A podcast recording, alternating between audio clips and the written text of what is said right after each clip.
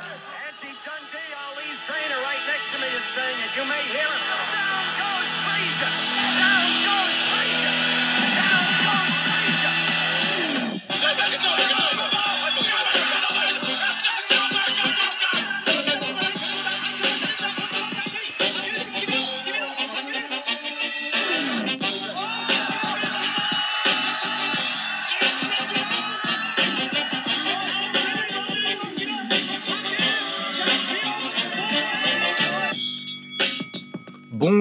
Bonsoir et bienvenue dans ce 23e, 23e épisode de Bord du Ring. Au Bord du Ring, c'est quoi? C'est le podcast qui vous parle de sport de combat, en particulier de boxe anglaise, de kickboxing, un peu de MMA, et puis aujourd'hui, une fois n'est pas coutume, on va peut-être parler un petit peu de judo aussi, vu que c'était les championnats du monde. Euh, je suis Lucas Bourdon et je suis rejoint, comme d'habitude, par mon ami Baba. Comment ça va, Baba? Ça va et toi? Bah écoute, ça va, ça va. On a eu un beau, beau petit week-end de sport de combat, qui a fini le lundi midi, mais... Ouais, c'est un week-end prolongé. Ah bah ça c'est les japonais mais je crois que c'est une euh, c'est un jour férié euh, c'est quand, ils font des trucs comme ça, ça, apparemment c'est un jour férié au Japon euh, pour le K1 aujourd'hui. Euh, alors le programme euh, cette semaine dans bord du ring. Alors on va parler de kick forcément avec le K1 parce qu'il y avait une pas leur plus grosse carte mais une bonne petite carte quand même puis avec leurs leurs deux meilleurs champions à mon avis donc euh, ça mérite. Il y avait aussi un Grand Prix 90 kg qui était moins de haut niveau mais qui était fun. Euh, en kick toujours, on va parler un peu de One FC avec les débuts de Rod Tang euh, au One FC. Euh, Rod Tang en, en gant de MMA, c'est quand même cool. Euh, on va parler de boxe avec Joshua contre Povetkin, Sho Kimura contre Tanaka, contre c'est Kosei, vu Conseil, Oui, ça- ouais. c'est ça, hein, c'est Kosei. Je me rappelle. Ouais, c'est Kosei Tanaka. Hop, euh, euh, un peu de MMA, euh, on va survoler l'actualité, il n'y a pas grand chose à, forcément grand chose à en dire cette semaine en MMA.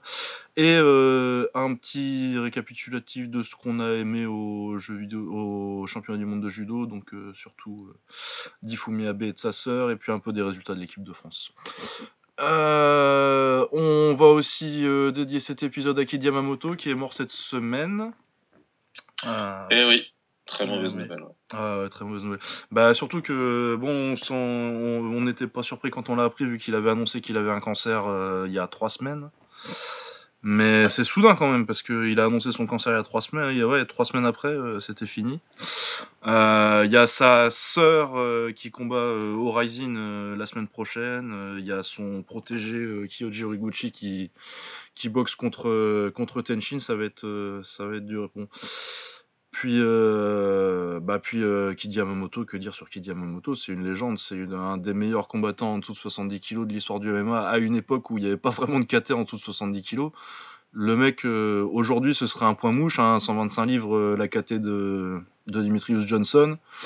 Et il a gagné un grand prix en MMA à 70 kg. Il a été boxé Masato en kick à l'époque où Masato euh, était champion en titre du K1. Donc pour vous donner une idée, c'est un peu comme si euh, Demetrius Johnson maintenant euh, il montait, il allait boxer City Chai et il lui mettait un knockdown en kick. C'est ça, c'est exactement ça. Faut s'imaginer les, les, les baloches du mec, quoi. Ah ouais non mais c'était un fou en plus un style euh, le charisme le style parce qu'il a une tête à il a une tête à être dans les jeux dans les jeux Yakuza Yamamoto. ouais, clairement, avec les tatouages, machin, etc. Ouais, ouais. Mais, ouais, c'était un mec avec, avec du style et enfin qui était facilement, euh, qui était aimable très facilement, qui ramenait un petit peu quelque chose de différent euh, par rapport à l'époque où, euh, où tu des champions. ouais, c'était les stars, c'était Masato, c'était c'était des, des gars comme ça. Tu avais des rivalités avec Takayuki Koryumaki et tout. Et puis lui, il arrivait avec son style, avec ses habits, sais, un petit peu à l'américaine, je m'habille large, baggy, etc. Et les, les teintures et il jouait avec le public, donc euh, très rapidement tout le monde avait kiffé. Moi, enfin voilà, comme je disais euh, sur Twitter, je vais pas dire que c'est Kid qui m'a fait regarder le MMA, mais son combat dans, moi je regardais que du kickboxing ou de la boxe thaï, et pendant la finale du K1 World Max en 2004, il a eu un combat dans les règles spéciales avec euh, Kazuya Yasuhiro. Vous avez deux rounds de, MMA et deux rounds de de, de kick. Et ils ont fait une guerre de ouf et je me suis dit ah, peut-être que j'en regarde un peu plus parce que quand même c'est quand même c'est sympa quoi donc euh, Donc ouais, vraiment, enfin t'as tout dit quoi. C'est c'est une légende et euh, il a laissé sa marque, que ce soit sur un MMA japonais, mais sur le MMA mondial. Il a Ah ouais, ouais, puis ceux qui connaissent pas, euh, qui, qui le connaissent que par sa, sa fin de carrière à l'UFC, alors que. euh, faut savoir que quand il est arrivé à l'UFC, c'était. euh, il arrive en 2010, je crois, un truc comme ça, après ses, ses petites défaites Ouais. au Dream, là. Euh, en 2007, il s'est retiré du MMA, alors qu'il avait 17 victoires, une défaite, et la seule défaite, c'était sur coupure, pour, pour essayer de faire les Jeux Olympiques en lutte. Euh, il s'est pété le bras, il s'est blessé et c'est pas le même euh, qui revient en 2009 euh, contre Joe Warren au Dream et puis après à l'UFC contre Demetrius Johnson, tout ça et sa série de défaites là. Mais Ouais. euh, ouais, c'est un athlétiquement c'était un truc de fou, euh, un mec de 60 kilos comme ça qui démonte euh, une lutte de malade parce que c'est une famille de lutteurs. Son père il était lutteur olympique et ses deux sœurs c'est euh, parmi les plus grandes euh, championnes de lutte euh, de l'histoire de la lutte féminine. Euh, ça, Miyu, euh, elle doit être trois fois championne Bien du longtemps. monde. Et euh, l'autre sœur, je sais plus comment elle s'appelle. j'ai ça ça me revient pas, mais C'est Saori, je sais pas, quelque chose comme ça. Qui est mariée avec un joueur de baseball là, pour euh, la ouais, je vois je vois très bien parce que je vois même euh, à un moment un de ces combats, elles étaient toutes là euh, avec, Ouais, et euh, elle, elle doit être aussi. euh, il doit y avoir 5 champions, 5 ou 6 titres de champion du monde dans la famille. Ouais. Ouais, ouais, ouais. Euh, Seiko Yamamoto. Et Seiko, 4, fois championne du monde. Et euh, Miyu, ouais, c'est ce que je disais, 3 fois championne du monde. Donc ouais, euh, une grosse perte pour le MMA. Je pense que ce qu'on on peut dire que c'est la première vraie légende du MMA à partir. hein. Ouais, je pense. Hein, il- enfin, Je voilà, un mec qui faisait autant l'unanimité mondialement, qui était autant connu euh, par les fans. euh, ouais. Donc euh, ouais, allez regarder le run de, de, de Kid au K1, que ce soit au Heroes en MMA ou en kick, où il prend Zambidis et Masato dans ses trois premiers combats, Ouais. alors qu'il fait 60 kilos tout mouillé. Non, ouais. Donc euh, j'ai une... euh, forcément, euh, j'avais déjà une playlist de Kid Yamamoto, mais je l'ai remise à jour, il y a tous ces combats là maintenant. Allez voir ça si vous si vous avez jamais vu le vrai le vrai Kid Yamamoto d'avant 2007, euh, celui qui fumait tout le monde, euh, Genki Sudo, même si c'était arrêté trop tôt, je dirais jamais assez. ouais, tu, tu, tu, tu, tu n'es pas un petit peu biaisé, non Pas un petit peu. Ah mais je pense vraiment que ça a arrêté trop tôt, mais euh, ouais si, mais je suis un peu biaisé Ouais, non, parce non.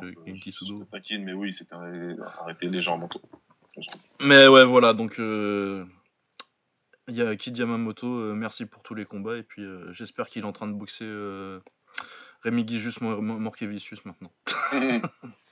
Ça ça aurait été cool à l'époque. Ouais, c'est clair, c'est clair. C'était, c'était une belle époque. C'est surtout ça qui rend nostalgique parce que c'était vraiment une époque euh, faste en fait. C'était un petit peu la, en ce qui me concerne pour les mecs de, enfin pour on est à peu près de la même génération quoi. Mais c'est un petit peu la golden era de, de, de, de suivre les sports de combat à l'époque. Chaque event c'était vraiment un truc de ouf et quand t'avais Ouais, puis au ça. Japon, ouais, t'avais, t'avais le Heroes, t'avais encore le Pride euh, au top. euh. Le K1 Ouais. il était. euh, le, c'est la, grand, la grande époque du max. Donc, ouais, c'est une- Exactement. Voilà. Donc, euh, repose en paix, Yamamoto. Yes. Euh, du coup, on va passer sur le K1. Euh, qu'est-ce qu'on avait au programme du K1 On avait un Grand Prix euh, 90 kg qui était surtout là pour être la dernière chance de Makoto Uehara de, de gagner un titre. Malheureusement pour lui, ça s'est pas passé comme ça. Euh, comme autre combat sur la carte, on avait un petit Goshu Masanobu contre euh, Rukamui sympathique. Rukia qui revenait après sa défaite contre Gonapar contre Hayashi Kenta. Euh, un petit Ozawa Kaito contre Ashizawa Ryusei, bon, c'est pas. Koji contre Stavros à 60 kg. Et puis surtout euh, les deux champions, euh, Yoshiki Takei, qui défendait son. Enfin non, il défendait pas son titre, ça devait pas être pour le titre, je crois. Mais, euh, C'était pas, c'était pas en jeune, ouais, le titre. mais de toute façon, ça change rien vu qu'ils font même pas 5 rounds pour les pour les pour le titre au K1. Ouais, voilà. C'est pour ça, ouais, je me suis même demandé pourquoi il n'y avait pas de titre en jeune. mais c'est pas- Mais bon, Voilà. c'est juste que pour qu'il garde le titre si jamais il perd, bon, c'est une assurance, Ouais. mais bon, on s'en fout, c'est comme si. euh, Donc, euh, qui boxait contre Akram Hamidi, donc euh, jeune euh, qui monte de la taille en France. Et puis euh, Takeru contre Daniel Puertas Galardo. Euh, on pensait que c'était un gros challenge pour euh, Takeru, et finalement, peut-être pas tant que ça.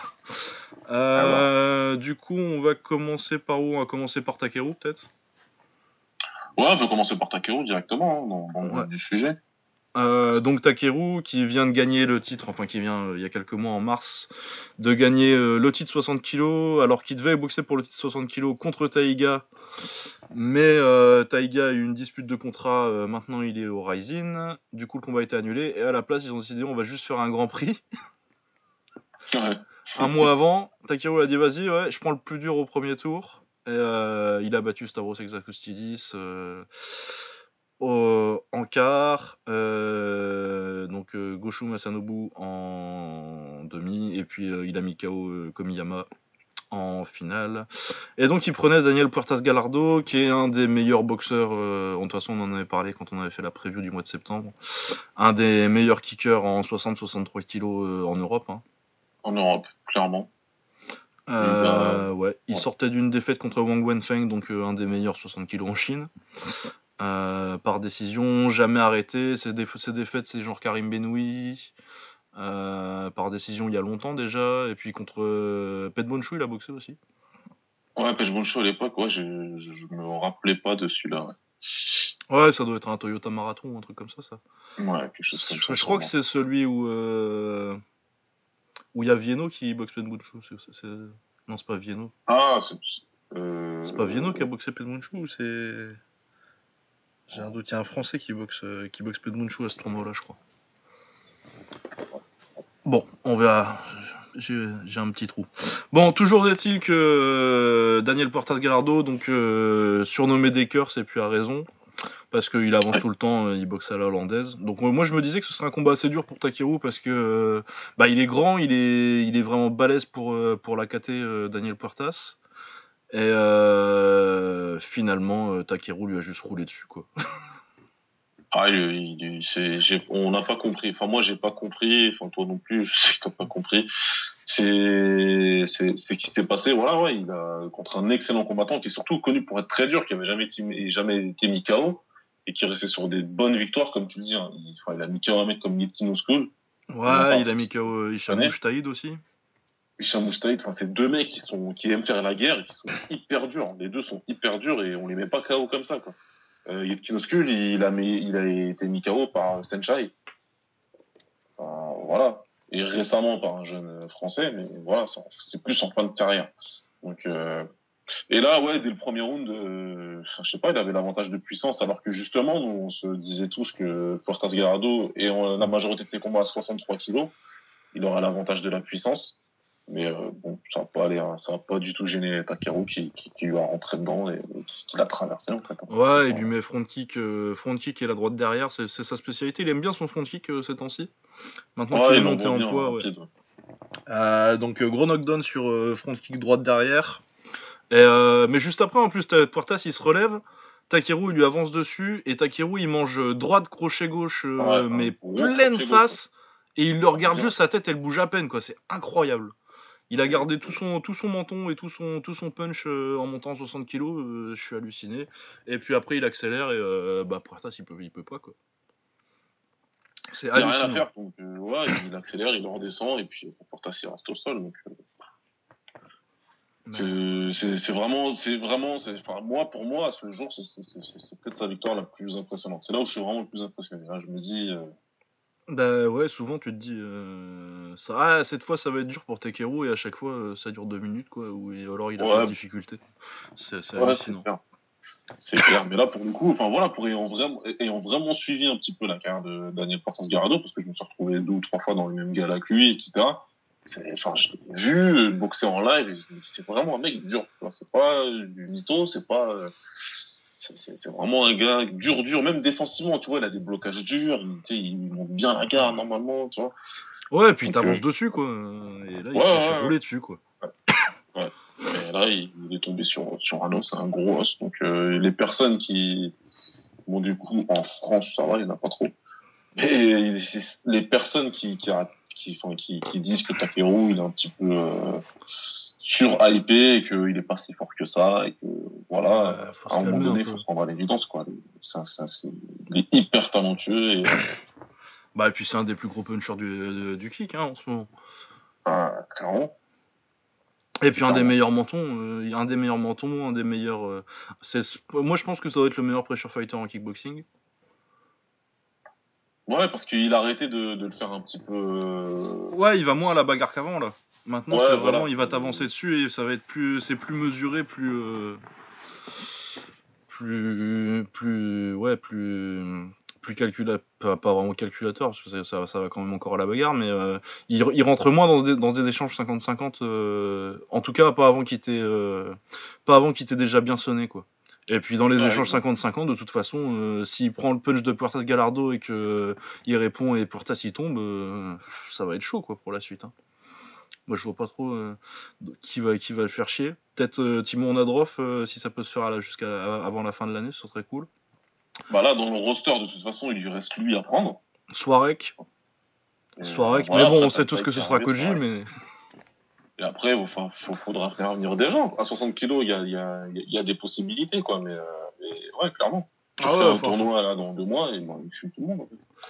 Ah ouais, ouais, ouais, non, mais de toute façon, il y, a des- il y a des noms à faire venir. euh, un petit Gianni Fiorenti pour avoir un truc, euh, un style un peu différent euh, qui, qui, qui, qui le fasse boxer autour du ring, tout ça. Moi, j'aimerais bien le voir contre Modibo Diarra, contre de la française.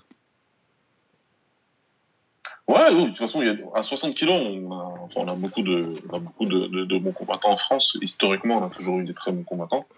Donc, euh, ouais, il y en a euh, actuellement qui pourraient y aller et, et tenter de faire, et tenter de faire un truc. Ouais. Mais encore, je, enfin, c'est, j'avais pas, j'avais pas parié sur une victoire de Daniel Puertas.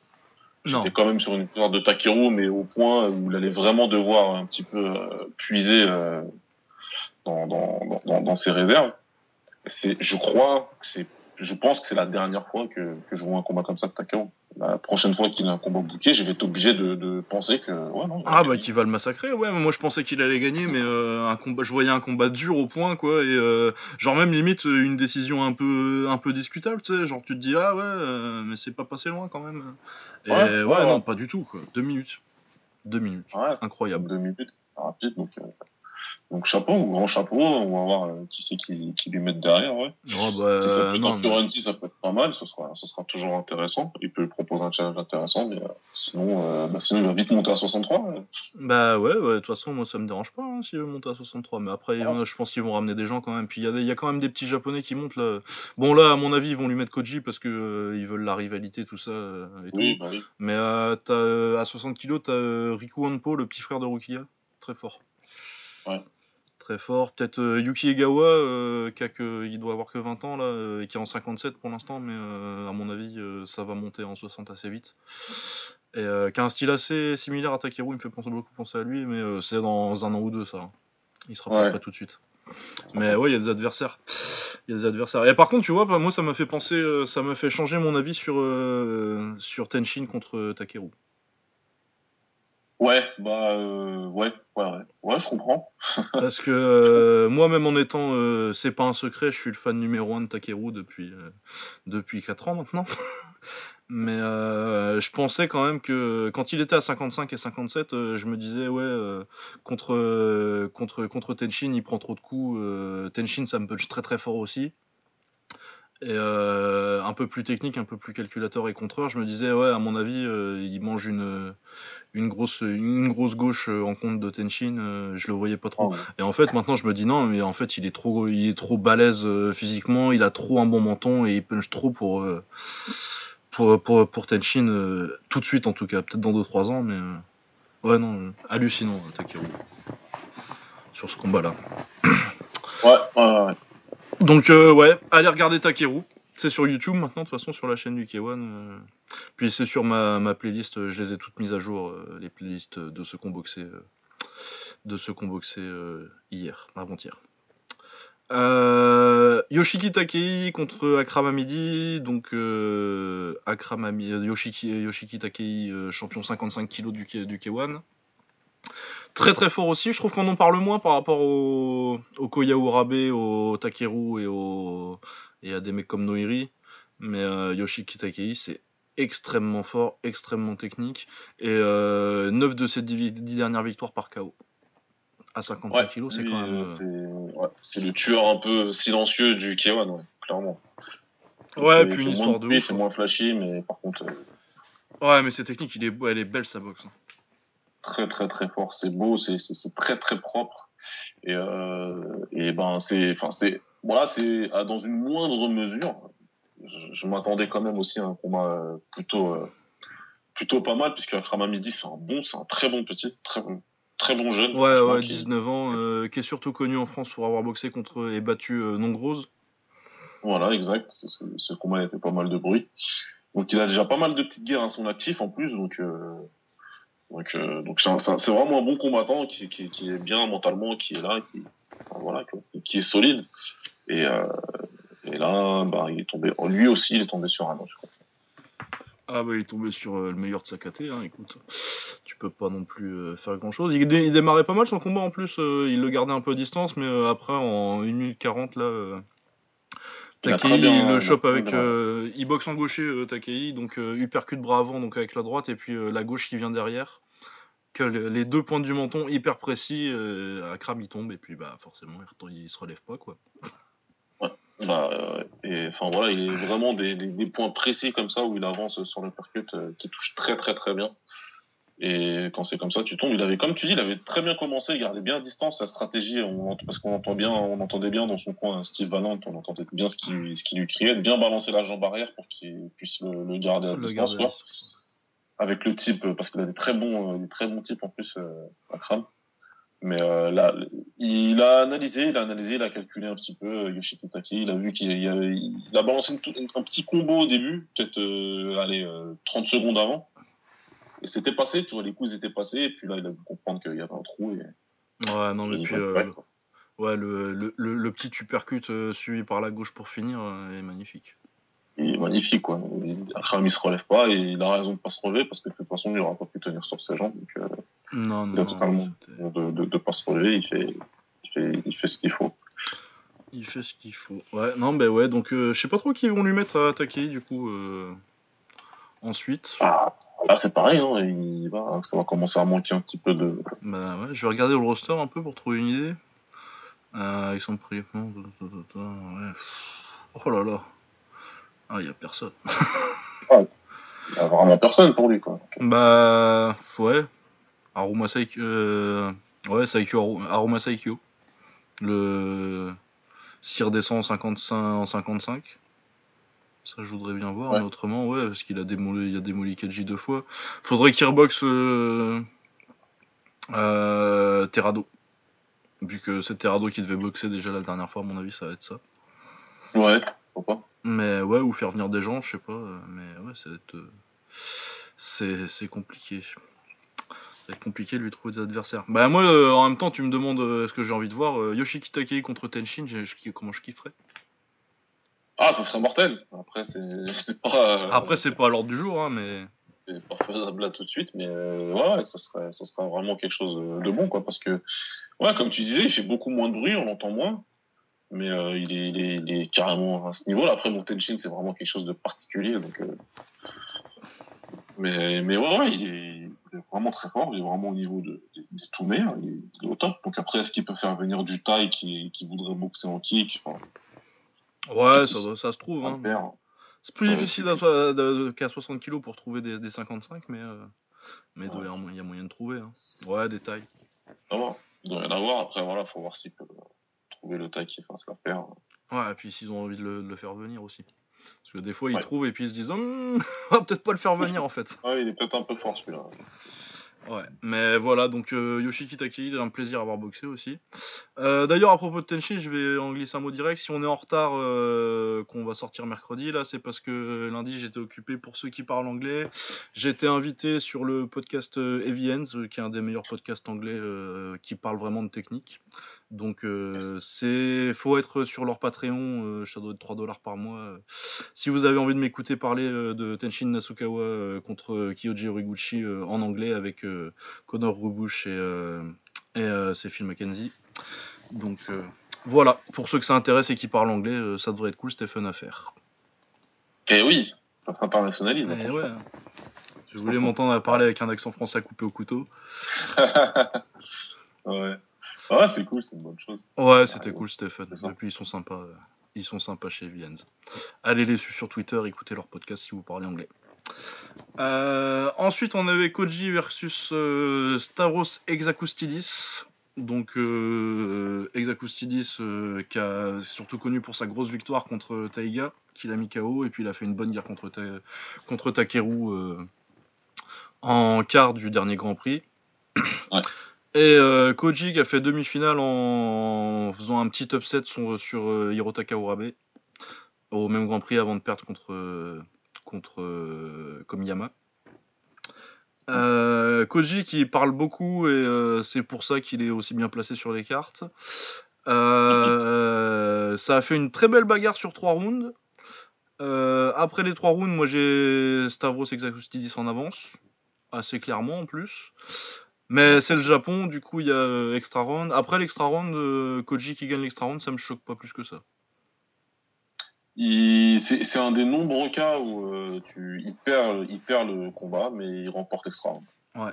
Ça, Du coup, ça existe depuis tout le temps et, et voilà quoi. bah, c'est la spéciale Japon quoi. Bah ouais, clairement, ça existe depuis longtemps. Donc, euh, donc ouais, c'est comme ça. Mais pour moi, euh, au bout de trois rounds, c'était assez clair. hein, il gagnait assez clairement. Sparrow, je vois pas comment. euh, Enfin, le, le, le match nul, pour moi, il est pas, Ah ouais, non, il y a qu'au Japon. hein. il est pas justifié du tout. Mais bon, ils ont, ils ont fait ça tranquille. Et, euh, dans ce cas, ils l'ont fait, ils l'ont fait à l'ancienne. hein, Ils l'ont fait en mode Japon. Donc, euh, Ouais. c'est dommage. C'est dommage pour Taurus. Après, euh, ouais, c'est dommage pour Storos, mais euh, après, euh, au niveau pur de ce qui s'est passé dans le ring, je pense pas qu'il ait gagné les trois premiers, mais, mais j'ai trouvé Koji plus impressionnant qu'avant en fait. Ouais, il est, il est meilleur qu'au tournoi déjà en tout cas. Ouais, il est meilleur que puis que quand il était au crush. Donc euh, ouais, on va sûrement avoir un, un Koji contre Takeru. Bon, je vous cache pas que Takeru va l'éclater. Surtout Ah qu'en plus là, les juges ils seront pas de son côté en plus, donc. euh, Ouais, non, mais voilà, il va se faire éclater. Il va se faire éclater par Takeru. Moi, je préférais que Takeru, euh, ça va être sûrement euh, en décembre, ça. Je préférais que Takeru bosse contre euh, dont on va parler tout à l'heure, et, euh, ou contre Timon Nadrov. Timon Nadrov, c'est vraiment ce que je voudrais voir. Parce que Ouais. euh, du coup, là, il y a vraiment du punch. euh, après, euh, maintenant que j'ai vu ce qu'il a fait à Daniel Pertas, je suis moins convaincu que, que Nadrov puisse lui poser des problèmes, mais c'est quand même un truc que je voudrais voir. Mais bon, ce sera Koji. Ouais, c'est sûr, c'est à voir, mais ouais, ce qu'on disait, il a tout reseté dans têtes. lui. Donc, euh, donc, plus, plus sûr de rien, en fait. Euh, on va skipper les demi-finales, on fera le GP d'un coup euh, tout à l'heure. Euh, Kaito Ozawa, donc euh, a- ça se passe pas tellement bien ces temps-ci pour Kaito Ozawa. Il est sur, euh, il était sur euh, combien de défaites là? Euh, Ouais, il avait fait, il avait perdu en, en quart euh, sur un KO. Ah, euh, ouais. Ouais, enfin sur un KO, euh, techniquement c'est un KO, mais c'est surtout deux knockdowns euh, qui lui font pas très mal, mais comme il y en a deux et que c'est un tournoi, euh, t'es obligé d'arrêter. De, la deux con, on ouais. avait parlé, mais sinon, à part ça, il était sur euh, trois défaites et euh, une victoire sur ses, sur ses, sur ses trois derniers combats. Euh, il prend Ashizu, Ashizawa Ryusei, donc euh, Ryusei et Ashizawa, c'est, non, ils sont dans l'autre sens euh, au Japon. Euh, bah pareil, il prend encore deux knockdowns euh, qui lui font pas vraiment mal au premier round, mais euh, après euh, c'est impossible de rattraper quoi. Il se relève direct, ouais, et tu sens qu'il est pas spécialement. Non, euh, tu sens qu'il est pas sonné, mais euh, ça fait ça fait deux points en moins et euh, c'est- après euh, Ashizawa il, il- il gère. Donc euh, Ouais, donc, euh, ouais, faut, je sais pas. il- Après, bon, personnellement, bon, tant pis pour lui, parce que euh, il commence à me saouler à s'embrouiller avec toute la Terre. euh, bah, puis il combat. est pas si fort que ça honnêtement je trouve. ouais, donc. Et ouais, voilà, je pense qu'il est surtout un petit peu. Euh, ouais, il, il reste, euh, comment on dit. il reste intéressant pour le Kevan parce que voilà, il, il essaie toujours de faire un peu le show. Il s'embrouille avec tous les combattants avec qui il a boxé, il s'embrouille avec eux à la pesée, en conférence de presse, etc. Il reste, euh, le, le- le- le- il reste, euh, comment dirais-je, à la réception d'une mémorable balayette de Takeru. euh, dans un face-off. Ah, mais, cette balayette-là, moi, je suis tellement fan de ce qu'il lui a fait ce jour-là. cette projection balayette, il a rien respecté Takeru ce jour. Ah ouais, elle a pesé là. Euh, je, vous, je, je vous la mettrai sur Twitter pour ceux qui savent pas de quoi je parle, mais euh, tu sais, c'était en costard tous les deux, là, il a voulu faire du front contre front, mais Takeru, lui, il est pas là pour. il Ah non, il est avec sa ceinture, il est avec sa ceinture sur l'épaule, il lui chope la, il lui chope la nuque, il, lui fait la petite projetaille il là. Exactement. Il se retrouve c'est au-dessus et il, est- il, est- il sur le point de lui botter le cul en tenant sa ceinture sur son épaule, c'est merveilleux. Ah, il lui fait une montée, il termine en Mhm. position de montée sur lui, c'est exceptionnel. C'est Takeru, c'est le genre de type, il est toujours prêt pour la bagarre. Même si on Ah dit ouais, c'est pour le show, il dit non, non, non. Non, non, Ah non, ouais, bah, pareil quand Koji il leur ramène, il leur ramène des casques là euh, pour le Ouais. Grand Prix, euh, et qui, qui a deux, doigts de le fumer. Mais ouais, Takeru, il va kiffer le fumer là, ça va, ça va pas être bon pour, euh, pour Koji. Ouais, je pense que ouais, donc euh, il- là il va, il va se taper un autre gars qui va qui, qui parle trop. Donc ouais, euh, Ouais. Kaito Ozawa, tant pis pour lui. Ouais, bah de toute façon, il va retourner au crush et puis il va faire une ou deux victoires et puis voilà. hein. Et puis Ouais, Ashizawa comme, Ryu. euh, comme Timura là un peu. Là. Ouais. Pareil. Et puis Ashizu- Ashizawa, bon, je suis pas non plus hyper convaincu euh, de son avenir euh, dans l'élite, donc. Mais bon, c'est bien pour lui, il a gagné. Ouais, tant mieux. Euh, ensuite, le retour de Rukia, euh, connu pour ses, ses KO spectaculaires en 2017, où il avait, euh, il y a un petit, un petit high kick sauté, il y a un gros genou contre Deng Zexi, Ouais, le gros genou de, de ouf. ouais, bien sauté et tout, qui s'était fait massacrer par Gonapar au, café, au Cafesta. C'était au Cafesta ou c'était un truc, enfin bon, l'un ou l'autre. C'était peut-être en juin. Non, c'était en juin. hein. C'était- Ouais, c'était au mois de juin là où il, a, il a massacré. Ouais, il s'est fait massacrer, il s'est fait arrêter trop tard, vraiment un chaos brutal. Du coup, moi j'étais un peu inquiet pour, euh, pour, la, pour, pour, la, pour la suite pour, euh, pour Rukia. Euh, contre, donc il prend un gars euh, solide du crush, mais c'est clairement c'est un combat de rentrée. Bah, ça a été un très très bon combat, très belle bagarre avec euh, Rukia qui essaye de contrer, euh, de boxer en reculant, euh, de placer sa droite, euh, ses petits genoux sautés aussi comme d'habitude. Et Hayashi Kenta, Ken- Kenta Hayashi qui met une grosse pression en anglaise, beaucoup de travail au corps. Il l'a mis un peu en difficulté sur les, cordes au, au premier, au deuxième. Et par contre, au troisième, Rukia il le chope avec une droite mais magnifique en ligne, le piston, un putain de Falcon Punch. Ah, il, a envoyé le, le- le missile, mais bien, bien, bien parti en pleine tête. Euh, ouais, euh, gros KO. Et euh, voilà, donc bon, bon retour pour Rukia, on, attend de voir la suite. Ça a rassuré un petit peu sur, ce- sur son avenir, mais j'ai encore un peu des doutes moi sur son menton, tout ça. C'est pas mal, mais ouais, il a, enfin, il a, qu'on n'a pas là, il a, il a mis, il a mis au jour une vraie faiblesse de bloquer, de bloquer un peu entre les, contre les cordes et d'essayer de vraiment d'enchaîner en anglaise. Donc, euh, s'il retombe sur quelqu'un qui a des, des, des, des bonnes mains et qui, qui va assez vite des mains et qui est capable de mettre la pression, ça peut, ça peut encore mal se passer pour lui. Ouais, mais bon, il est toujours, il est toujours fun à voir. Ah ouais, clairement. ouais, Ouais, le spectacle. Euh, ensuite, on avait euh, Soirée Kamui contre Masanobu Goshu. Donc euh, Masanobu Goshu, euh, ancien euh, champion du crush, il a dû perdre le titre là, je crois, il y a pas longtemps. Euh, clairement, c'était euh, pour euh, bon, c'était un combat de meublage quoi. Et puis c'était Ouais. pour essayer de faire monter un peu Soirek. Soirek qui a fait le taf. Hein. Boxe Ouais, ce qu'il fallait. Un Muay agressif à la à la Bovie un peu. euh, t'avances, Ouais. euh, t'avances en anglaise, gros middle gauche, un gros low kick et puis euh, des petites attaques en anglaise, euh, une bonne pression en anglaise, qui gagne déci- par décision assez clairement. un combat sympatoche, hein, mais clairement gagné par Swarek. Du coup, Swarek, si Nadrov, je sais pas ce qui se passe, c'est Nadrov qui devait boxer Masanobu. Mais euh, ouais, Swarek à la place c'est plutôt sympa. Moi j'aimerais bien le voir Swarek contre, euh, contre Takeru. Je pense pas qu'il gagnerait, mais euh, je pense que le combat serait fun. Ouais, le combat il peut être sympa s'il arrive vraiment à, tenir. Je pense vraiment, ouais, je pense que vu comment il a l'air solide, ouais, il pourra, il pourra sortir du premier round et ça pourra faire un combat intéressant. Après, ouais, je pense pas non plus qu'il gagnerait. Non, ouais. Euh, ouais, bah ensuite on a juste le, le Grand Prix. Euh. Ouais. Euh, j'ai pas trop vu les quarts de finale parce que il y avait euh, il y avait euh, Kimura euh, contre Tanaka en même temps. Euh, du coup, on a Sina Karimian contre Odiken en quart de finale. C'est euh, Sina Karimian, donc iranien, champion du monde IFMA euh, en 2017, je crois. Euh, pas beaucoup de combats en kick, je le connaissais pas avant. Euh, il gagne par KO à l'extra round contre Odiken, qui est un japonais, euh, bah, un japonais de 90 kg, donc pas très fort. Voilà, qui ne méritait pas l'extra round. Normalement, ça aurait dû se terminer. Non, ouais, ça aurait il dû avait se terminer. gagné euh, sur les trois rounds. Mais euh, ils ont voulu le, ils ont voulu faire un truc à la japonaise, mais par contre là ça s'est mal passé pour le Bah, ouais.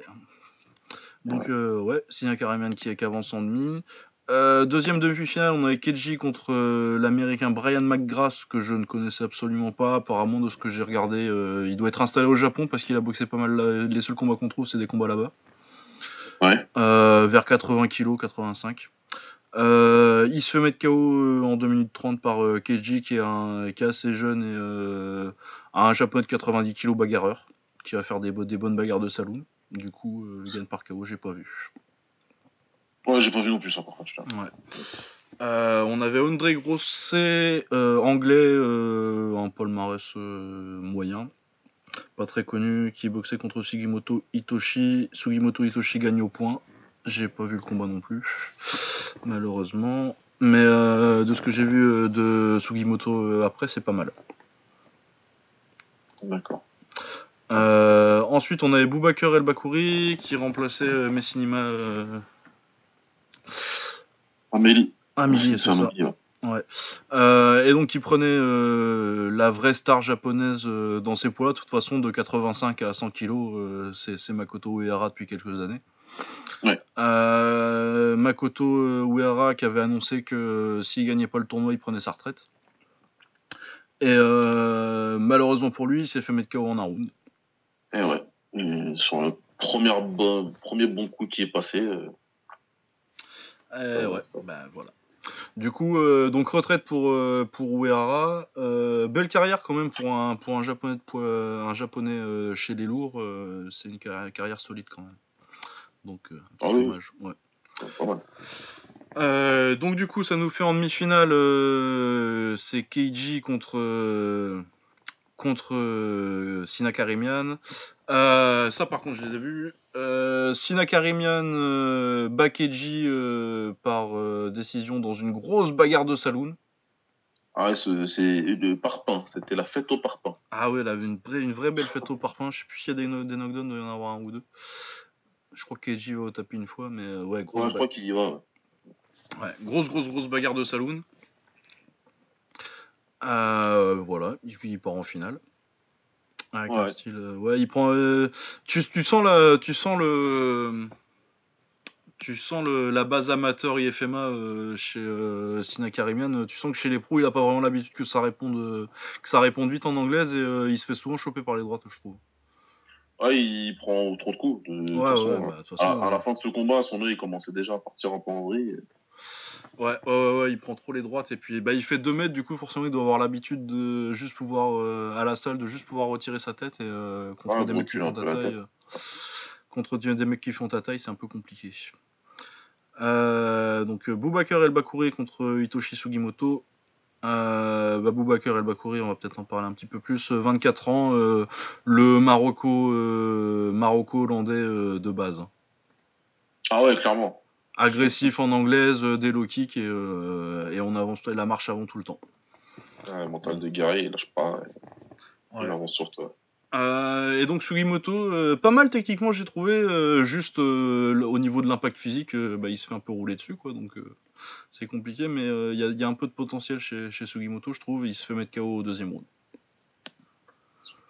Ouais, ouais, c'est dommage pour lui, ouais. Mais euh, Ouais. ouais. il était face à un mec euh, Ah c'était... un, peu, un peu trop dur.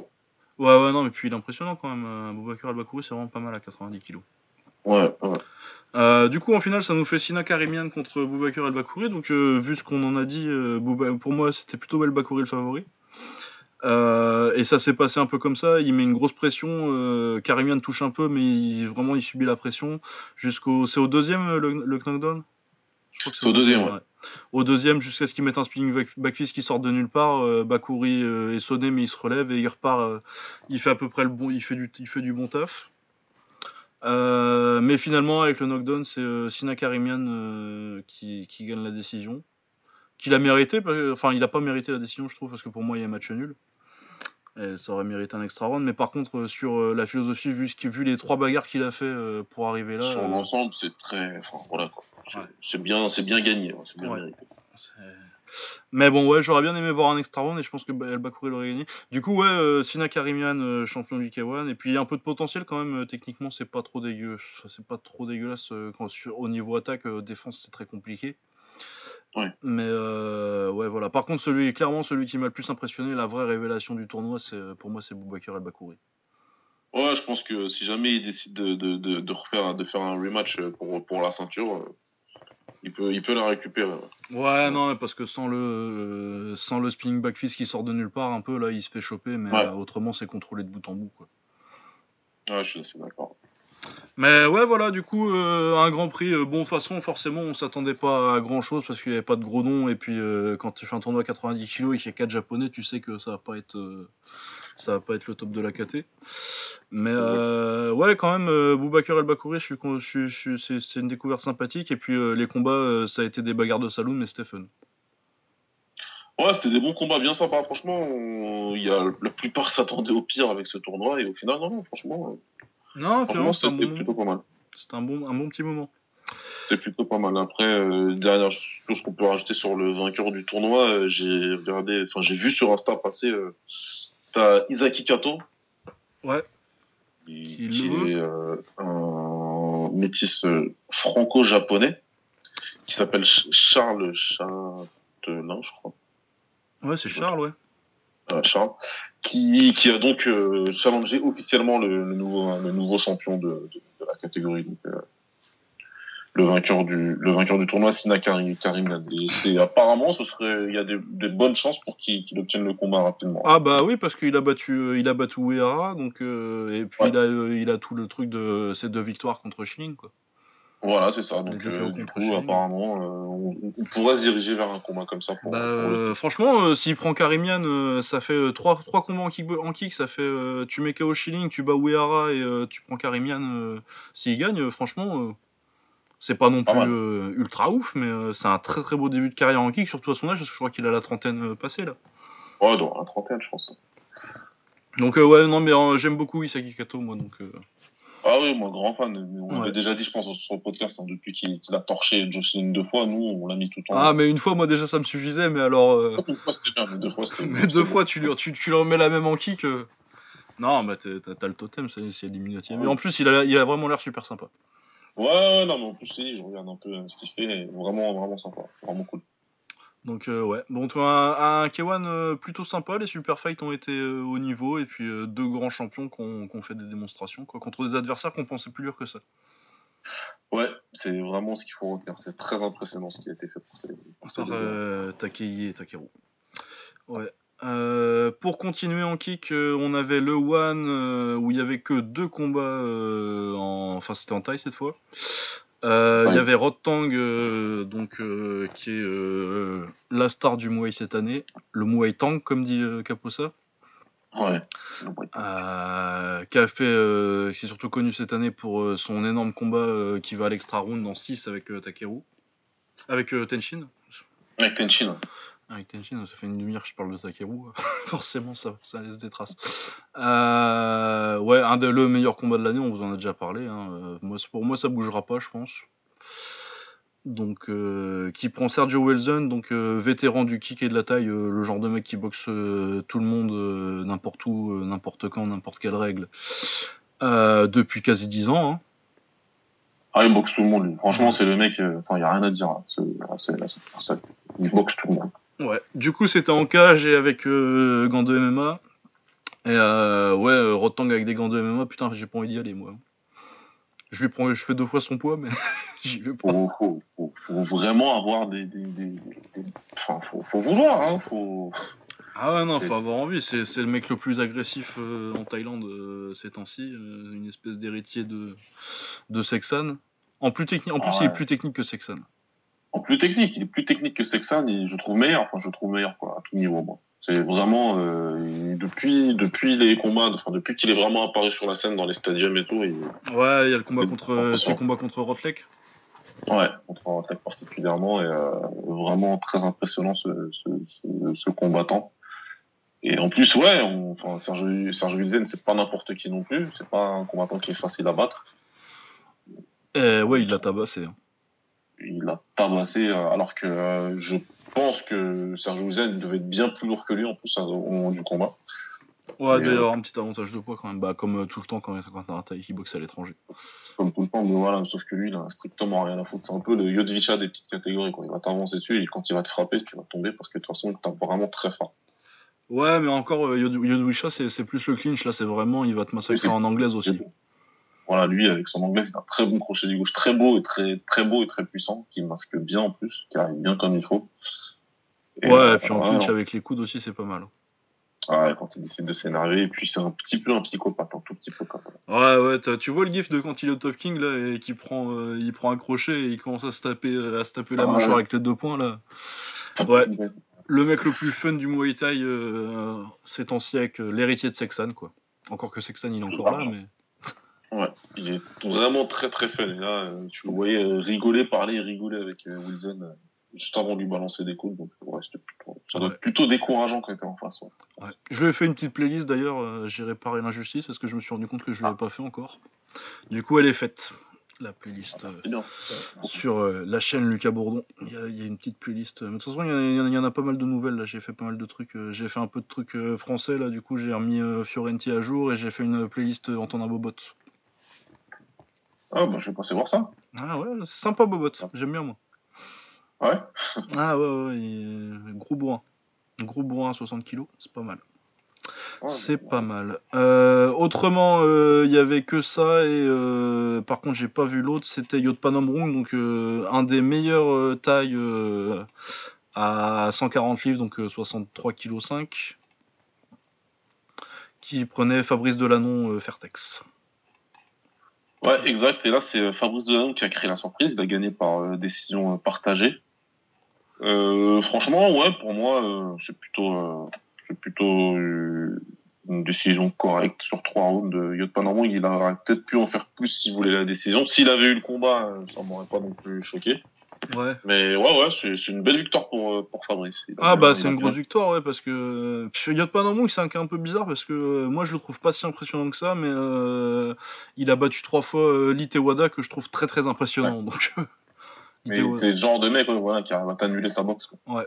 ouais il est pas, pas si impressionnant ce qu'il fait mais euh, bah ça gagne Ouais. ça gagne donc ouais très grosse victoire pour Fabrice c'est qui qui l'avait boxé Fabrice la dernière fois qu'il avait perdu là? C'était. Euh... Ah J'ai oublié. Ouais, j'ai oublié qu'il a boxé, il a boxé un taille il y a pas longtemps, il avait perdu. euh, Mais en tout cas, ouais, il y a Oh. pendant mon grosse victoire. Euh, c'est Pet Morakot qui boxait. Et qui Ah, se fait peut-être couper. Ouais, je cherchais tout à l'heure, parce que c'était quelqu'un du ça ne me pas. Ouais, c'est bien Petch Marakoto. Ouais, non, non, c'est bien. C'est, il reprend ça, il reprend euh, un petit peu une victoire parce qu'il était quand même sur une bonne série, Fabrice, avant de perdre contre, contre Petch Marakoto. Donc, il reprend une petite marche en avant et ouais, c'est plutôt cool. C'est bien pour lui. Ça veut dire qu'il va bien s'inscrire dans la durée au One et qu'ils vont lui ramener d'autres adversaires, d'autres tailles. Et il va devoir continuer à. Ouais, ça va pas être facile, mais. Mais ouais, euh, Yotpanomrung, grosse victoire. Grosse, grosse victoire. Euh, Je pense que c'était tout en kick. On va pouvoir passer à l'anglaise. Yes. Euh, ouais, il y avait rien d'autre en kick. Hein. Non. Enfin, il y avait un WFL, mais ça, c'est impossible à mettre en live, à moins que la Ouais. télé néerlandaise. Et c'est pas facile à trouver en stream. Non, j'ai pas vu. Après, on peut quand même parler du résultat significant de cette soirée de WFL. C'est euh, c'est euh, Amel donc, euh, qui avait boxé Anissa Mexen. Ah, elle boxait, euh. Oui, elle a pris au pied levé, avec une semaine de préparation seulement, elle a pris Jorina Bars. Donc déjà, Ah, elle a pris Jorina Bars, putain, j'avais même pas tilté Ouais. que. Déjà, faut saluer Amel Debi qui, pardonnez-moi l'expression, euh, faut avoir des baloches pour faire ce qu'elle a fait parce que Jorina Bars, c'est. elle a battu Cyborg. C'est la meilleure combattante euh, féminine, sauf que c'est des catégories, c'est une bonne catégorie, même deux catégories au-dessus. hein. Oh, trois même. Hein. Elle a battu, elle a boxé, euh, elle a boxé, euh, elle a boxé et battu euh, Cyborg, donc la championne de l'UFC à 145. hein. Ouais, voilà. Donc là, le combat, je crois qu'il était à 140, je crois, si je me trompe pas. Donc Amel, elle a dû quand même monter aussi. Et Ah ouais, bah ouais, c'est avec une 125. semaine de, avec une semaine de prévenance et ben, elle a perdu par KO au premier round. Amel. Bah logique. Elle prend, c'est comme si, pour vous donner une idée, Amel Debi contre euh, contre Jorina c'est comme si, euh, mettons, euh, bah Johanna, euh, elle monte contre, elle monte contre Cyborg quoi. Ouais, c'est à peu près ça. C'est à peu près ça. Au niveau du poids, c'est à peu près ça. Donc, honnêtement, ouais, j'étais hyper surpris quand elle a pris le combat. Et chapeau, franchement, chapeau d'avoir. Ah ouais, chapeau les balles. J'espère que le chèque il était bon parce que. J'espère bien, j'espère bien. Ouais. Parce que, euh, voilà, après, c'était, c'était une grosse soirée apparemment. Ouais, bah il y avait un- le Grand Prix, il a l'air pas mal. hein. Il y a du Brunswick, Stoica, Boy Boy Martin. Il y a Nordine Mayedine et puis Fabio je Ouais, exact. que- Et euh, il perd en finale. Je sais plus contre qui, mais apparemment, il a fait un beau tournoi. Ah bah pas mal. Euh, Ouais, que- j'espère que les vidéos sortiront à un moment. Ouais, bah peut-être euh, la chaîne que je t'avais filée, la, la chaîne VK. Ouais, À mon avis, j'ai vérifié et c'était pas encore, mais je, je pense que ça va apparaître. Ouais. Ah bah, si- sinon, il est sur Twitter, il me suit, je lui demanderai. S'il l'a. Voilà. Ouais, donc, euh, ouais, bah, j'avais pas, j'avais pas, j'avais complètement zappé ça que. euh, que Amel Déby, elle avait. Bah, surtout qu'en plus, elle a boxé la semaine dernière, Amel Déby. Ouais, bah c'est pour ça. Elle avait, elle avait déjà, elle avait boxé une semaine avant et euh, hop, elle a dit ok, j'y vais. Ah, putain, Jorina Bars, euh, t'as boxé une semaine avant et t'y t'y retournes, putain, et tu, tu prends. Bah, chapeau. C'est les c'est- on, va, on va mettre la- l'award des baloches de la semaine et je pense que Déby, elle va le gagner direct. Ah bah, clairement. Ah, clairement, là, non, mais c'est. Oui. Euh, ouais. Du coup, euh, anglaise, on va peut-être passer vite fait sur Kimura Tanaka avant Joshua Poetin pour rester un peu dans le Japon. Yes. Euh, Sho Kimura contre Kosei Tanaka euh, pour le titre WBO des plumes, des, non, des mouches. Des mouches. Euh, excellent combat, je crois que c'est un des prétendants au combat de l'année, hein, magnifique. Ah bah oui, oui, oui. En tout cas, sur ma, sur ma carte à moi, oui, c'est un prétendant au combat de l'année. Ah ouais, ouais, non, magnifique. Une, une guerre pendant 12 rounds. euh, bah, à la japonaise, quoi. euh, technique, mais euh, vraiment basée sur le style japonais, de toute façon, que ce soit en kick ou en, ou en anglaise. C'est des mecs techniques, mais avec un gros focus sur l'offense et pas, trop- pas trop sur la défense.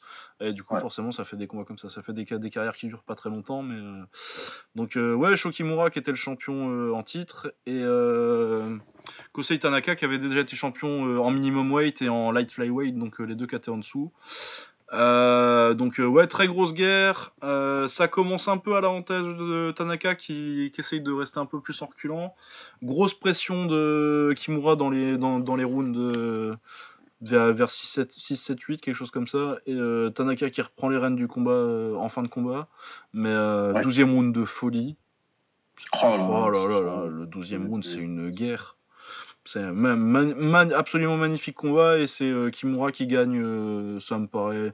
Il gagne de 2-3 points sur les cartes, euh, ça me paraît logique, il a un petit avantage. Il y a, il y a- il y a une carte match nul qui est pas forcément. Mais si, moi je voyais, Ouais, quand, même un- je voyais quand même Tanaka devant, mais énorme combat, magnifique. Je l'avais devant, mais vraiment, il y est sur YouTube. Enfin, ratez pas ça, hein, allez le voir. hein, C'est vraiment un combat de ouf. Sérieusement, c'est un combat de ouf. Ah ouais, ouais, c'est un des meilleurs combats en anglaise de l'année. C'est vraiment genre de combat, au bout d'un moment, tu dis, ah là, je suis en train de regarder quelque chose de vraiment, vraiment bien. de- et même de mieux en mieux. Et ouais, non, franchement, c'est un super combat et, euh, entre deux, deux excellents combattants. Et, euh, et Kimura, euh, c'est plutôt, euh, c'est plutôt, c'est plutôt bien pour lui, hein, même s'il a perdu. C'est, c'est, c'est, enfin, c'est vraiment, il a vraiment prouvé que c'est pas, c'est pas une blague. C'est pas, Ouais, ouais, ouais, qu'il a pas. Parce qu'il avait chopé son titre contre. Euh, s'appelle Florian, le chinois là? Euh, Zhu Shimingzu. Voilà. Ouais, et ça. puis Shimingzu en 2017, qu'il avait déjà commencé à avoir des jours meilleurs. Shimingzu, il est de- deux fois médaillé d'or olympique, il me semble. Et puis, euh, il a une carrière pro qui a été. euh, où il a des. C'est une, c'est une poule aux œufs d'or en Chine parce que c'était vraiment le premier boxeur chinois euh, à faire quelque chose. Et ouais, non, c'est que c'est clair que non, ses adversaires étaient pas ouf jusque-là. Et vraiment, euh, c'est la première fois qu'il prend vraiment quelqu'un d'élite, champion des deux KT en dessous. Et euh, il a fait un pur combat. Donc, euh, non, bravo. Ouais, donc euh, vraiment chapeau, chapeau à lui aussi. là. Ouais, chapeau de non, c'est vraiment le genre de combat où t'arrêtes de regarder, t'arrêtes de scorer et juste tu regardes quoi. Ah ouais, non, je me suis pas prêté à scorer. Là, je-. Ah ouais, non, c'était juste, euh, c'était juste fun. Après, ouais, euh, la décision, euh, j'avais, j'avais quand même, euh, j'avais quand même euh, Tanaka devant. Ouais, c'était quand même assez évident hein, pour moi. Ouais, ouais, pour moi, ça se voyait quand même que, que c'était gagné pour, euh, pour, euh, pour Tanaka, mais magnifique. Donc, on a envie de, de voir, euh, de voir Tanaka plus. hein. Il y a, bah, il y a Christopher Rosales là qui avait Mikao Paddy Barnes là avec euh, le, le truc du futur là, le, Ouais, exact. le petit le petit crochet gauche du futur qui lui a arraché le foie. Ça, ça peut être sympa. Et puis en plus, c'est un Nicaraguayen, du coup, ça va voyager. Euh, T'es pas obligé de lui dire, ah, euh, il va pas, c'est pas, c'est pas le gars qui va dire, ouais, je te boxe, mais à Managua, quoi. Ouais, c'est clair. C'est pas ça. Ah, non, donc, euh, ouais, je- on va, on va voir ce qu'ils lui, ce qu'ils lui mettent ensuite. Mais ouais, très, très hâte de voir, euh, de revoir encore. Puis Kimura aussi, hein, d'ailleurs. Ah non, mais les deux, hein, franchement, moi, euh, Les deux, ouais, non. tu me les redonnes contre n'importe qui, je regarderai, ça c'est sûr. Mais de toute façon, euh, c'est pas un, un secret pour personne qu'on aime beaucoup la scène de sport de combat japonais. Mais euh, vraiment, euh, c'était lundi matin aussi, ça. euh, très grosse journée pour les sports de combat japonais. Ah oui, c'était bien. Ah, c'était bien. c'était On regardait ça dans le train du retour euh, lundi, euh, mardi, c'était cool. Ouais, non, très très bien. Euh, ensuite, gros morceau du week-end, euh, on avait Anthony Joshua contre Alexander Povetkin. On en avait parlé dans les previews, euh, tout ça. Euh, donc, euh, dans un stade encore, c'était à Wembley cette fois, petit retour à Wembley pour Anthony Ouais, Joshua. Wembley. Depuis euh, première fois depuis qu'il boxait, depuis qu'il a mis KO euh, Klitschko d'ailleurs, il me semble. Les autres c'était euh, c'était à Cardiff, je crois. Cardiff. Euh, euh, ouais, donc euh, Joshua, euh, est-ce qu'on a encore vraiment encore besoin de présenter Anthony Joshua maintenant? Je Je pense, pense pas. pas, hein, c'est le meilleur poids lourd du monde. Euh, Povetkin, euh, il est peut-être un peu moins connu, mais euh, facile top 3. hein. Ouais, bah, c'est un top 3 dans la catégorie actuelle. Euh, t'as ouais, t'as- t'as Joshua Wilder et je pense que c'est. Ouais, Et Povetkin et Ortiz. ouais, voilà, c'était. Et puis t'as Fury Ouais, aussi, donc top 5 allez. Mais, mais moi, Povetkin, très fort quand même. hein. Une seule défaite avant, c'était contre Klitschko. Gros puncher, il est connu pour avoir euh, Carlos Takam. Il est connu pour être dopé aussi, mais bon, ça c'est un autre problème. ça, c'est autre chose. Euh, ouais, donc euh, euh, Povetkin qui, commence très fort le combat, il met beaucoup en difficulté. Euh, Povetkin, il est petit, hein, il doit faire 1m85 maximum.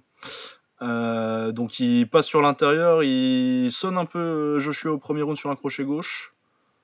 Ah, il casse bien la distance, il... je sais pas s'il lui pète le nez, mais en tout cas, il lui fait bien mal Ouais. nez. Ouais, et puis il y a les jambes qui. Il, il fait pas vraiment l'ascenseur, mais tu sens que les jambes elles ont lâché une demi. euh, une nanoseconde quoi.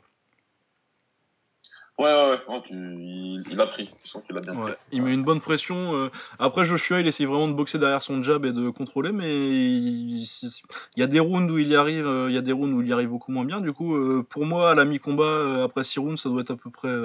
je j'ai pas vraiment scoré, mais ça doit être à peu près. Ça, ils, sont sur un pied d'égalité, quoi. Tu euh, c'est 4-2 ou 3-3, quoi. Ouais, voilà, ça doit être à peu, ça doit être à peu près ça, mais tu, tu, enfin, c'est, après, au-delà du scoring, c'est surtout, ouais, c'est surtout l'impression que ça donnait, euh, que, que, que, que, que Joshua, pour le moment, il savait pas trop comment faire pour, euh, Ouais. Et finalement, euh, au septième, au septième, il le chope avec une, c'est une droite, hein, qui met le premier. ah, t'as un, gros crochet du gauche et Ouais. droite après. Ouais, c'est après la droite. Donc Ouais. euh, ouais, bah, euh, Joshua, donc euh, un peu en pas forcément en difficulté, il est pas non plus, il était pas non plus en train de perdre le combat, mais il était pas, il contrôlait, il contrôlait pas le combat. Et euh, ouais, et puis par contre dès qu'il dès qu'il touche et que euh, il accélère après après le premier knockdown, là c'est fini. Mais euh, mais très belle performance de Povetkin, surtout à 39 ans. Il a fait un très bon combat, franchement, il, il a fait un très bon combat. Et ce, que- ce que je disais sur euh, Twitter, il y a les potentiels futurs adversaires de Joshua. Je suis sûr qu'ils se sont un petit peu frottés les mains quand même, parce qu'ils ont dit, Ouais. ah, Ouais, t'as des gens que ça va qui- décider. Hein. Ils se disent ouais, en fait il y a de la place à faire. Bah, c'est ce que je me suis dit. Il y a des gens qui se disaient j'y vais pas, Ouais. qui doivent se dire en fait, euh, Ah, en fait, il y a peut-être moyen. je peux faire quelque chose. Parce que là, le mec, il a mis grave en difficulté, il a mis en difficulté sur certaines phases du combat, grave en difficulté. C'est un mec de 39 piges euh, qui, voilà, qui, qui était là sur son après, dernier euh, gros combat. et- Après, euh, s'il y a des gens qui, se, qui pensent ça, euh, faut aussi faut réaliser que Povetkin aussi c'est très fort. Povetkin, c'est très très fort. Et je pense aussi qu'il faut pas qu'ils oublient que si Joshua te touche, t'es mort. Ouais. Parce que S'il te touche, tu, descends. Si Klitschko il est descendu, euh, bon, ok, c'est pas, pendant très longtemps, ça n'a pas été le meilleur monton du monde, mais le Klitschko de la fin, il était plutôt cool. Il était plutôt bien. Et tu descends, il va des- il, te descendra. S'il te touche, c'est clair qu'il ah descend. ouais, ouais, Maintenant, non, mais... Honnêtement, moi, ce qui m'a vraiment choqué, c'est que j'ai trouvé vraiment, vraiment lent. ouais, ouais, ouais, ouais, bah c'est. Bah après, je pense que le fait que Povetkin ce soit vraiment un petit poids lourd, ça, ça a accentué cet effet-là. Mais après, c'est clair que euh, Joshua en général, il a quand même une boxe assez. euh, il est technique, mais il est robotique quoi. C'est, ouais, encore, quand tu dis technique, euh, Ouais. Pour un poids lourd, euh, pour un, pour, un gars de sa taille et de son lourd, gabarit, ouais. ouais. Après, Ouais. euh, clairement, oui, c'est pas, c'est pas Floyd Mayweather quoi. Mais si tu, si tu compares avec euh, Tyson Fury, il, enfin, voilà, quoi, il y a, Ah ouais, ouais, tu, tu peux avoir. Après, euh, le truc, c'est que dès qu'il te touche, forcément. Puis il est discipliné, il est intelligent, il fait ce qu'il faut, mais après, c'est clair que techniquement, des fois, contre des adversaires vraiment de haut niveau, c'est. Des fois, Ouais. il est un peu. Encore un peu jeune. hein. C'est ça, pour moi, pour moi c'est un excellent, un excellent athlète. Ouais, ouais, athlétiquement, c'est. Physiquement, et puis au niveau. Même, il est intelligent, c'est-à-dire que tu sens qu'il a préparé son combat, qu'il a préparé des choses à faire et qu'il va vraiment faire les choses. Voilà, il va suivre son truc à la lettre. Et euh, si, on, si on lui a demandé de travailler derrière son jab, il va le faire. Si on lui a demandé d'accélérer, il va accélérer. Il est très à l'écoute de son coin, il n'y a pas de souci. Donc au niveau athlète, athlétique dans son ensemble, il n'y a pas de problème, c'est le meilleur. Maintenant, si on parle de boxeur, là, peut-être que j'abuse, je sais pas, mais pour moi, actuellement, entre lui et Fury, il y a un monde d'écart.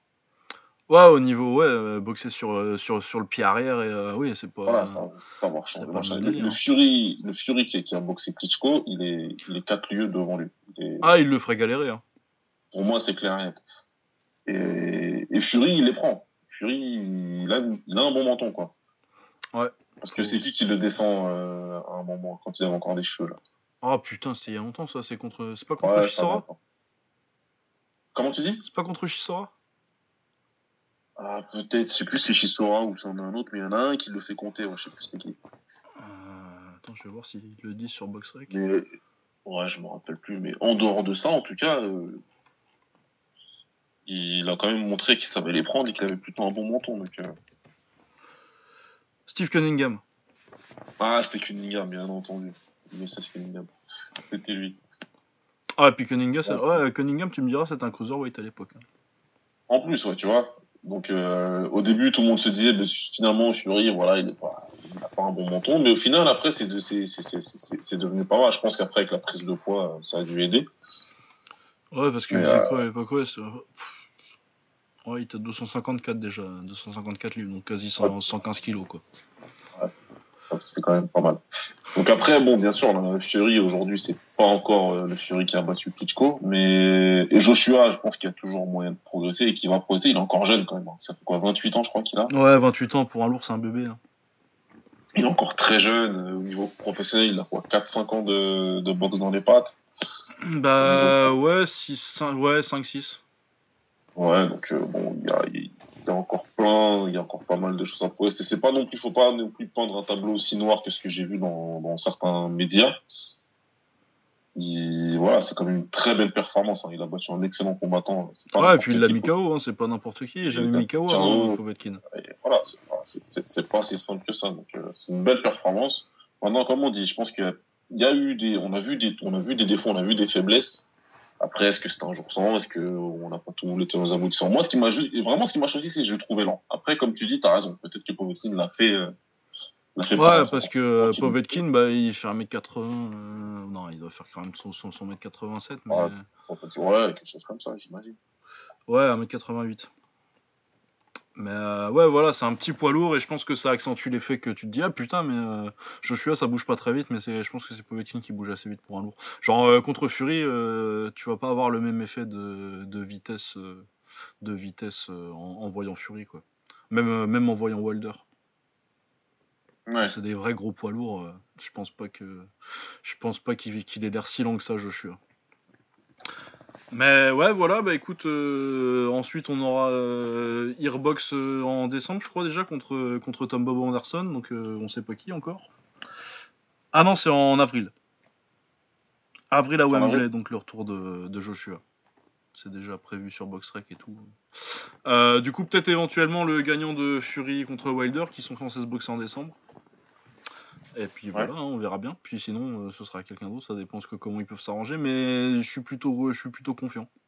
Je pense que ça se fera. Et puis si c'est Fury, à mon avis, ça se fait direct. Euh, si c'est Wilder qui gagne, bon, c'est peut-être moins sûr. Je pense aussi, ouais. Mais voilà, bah on verra. Bah, Après, moi, je, je- ouais, j'ai trouvé les critiques un peu dures quand même avec Joshua. Euh, il a été mis en difficulté un petit peu. ça a montré quelques faiblesses, mais Povetkin c'est très fort, même à 39 ans. Et, et puis il l'a mis KO quand même, donc euh, peut-être pas trop. Et puis il pas non Voilà, mais le Mika, combat. de toute façon, s'il le met KO, voilà, il n'y a pas, ouais, y a pas, il y a pas forcément à débattre pendant, pendant 107 ans, ça c'est clair. Maintenant, euh, voilà, il a montré un petit truc euh, que, que, que je voyais pas. Après, si on doit être tout à fait honnête, voilà, sur ses dernières performances, c'était pas non plus. euh, c'était, il a, il fait le taf, il fait le taf, mais c'était pas. euh, Ouais, il est pas pas aussi dominant que, que sa réputation le voudrait, quoi. Voilà. ça, c'est un peu toujours le cas avec, euh, avec les boxeurs quand, euh, quand tu arrives à ce niveau de, de, de célébrité médiatique, quoi.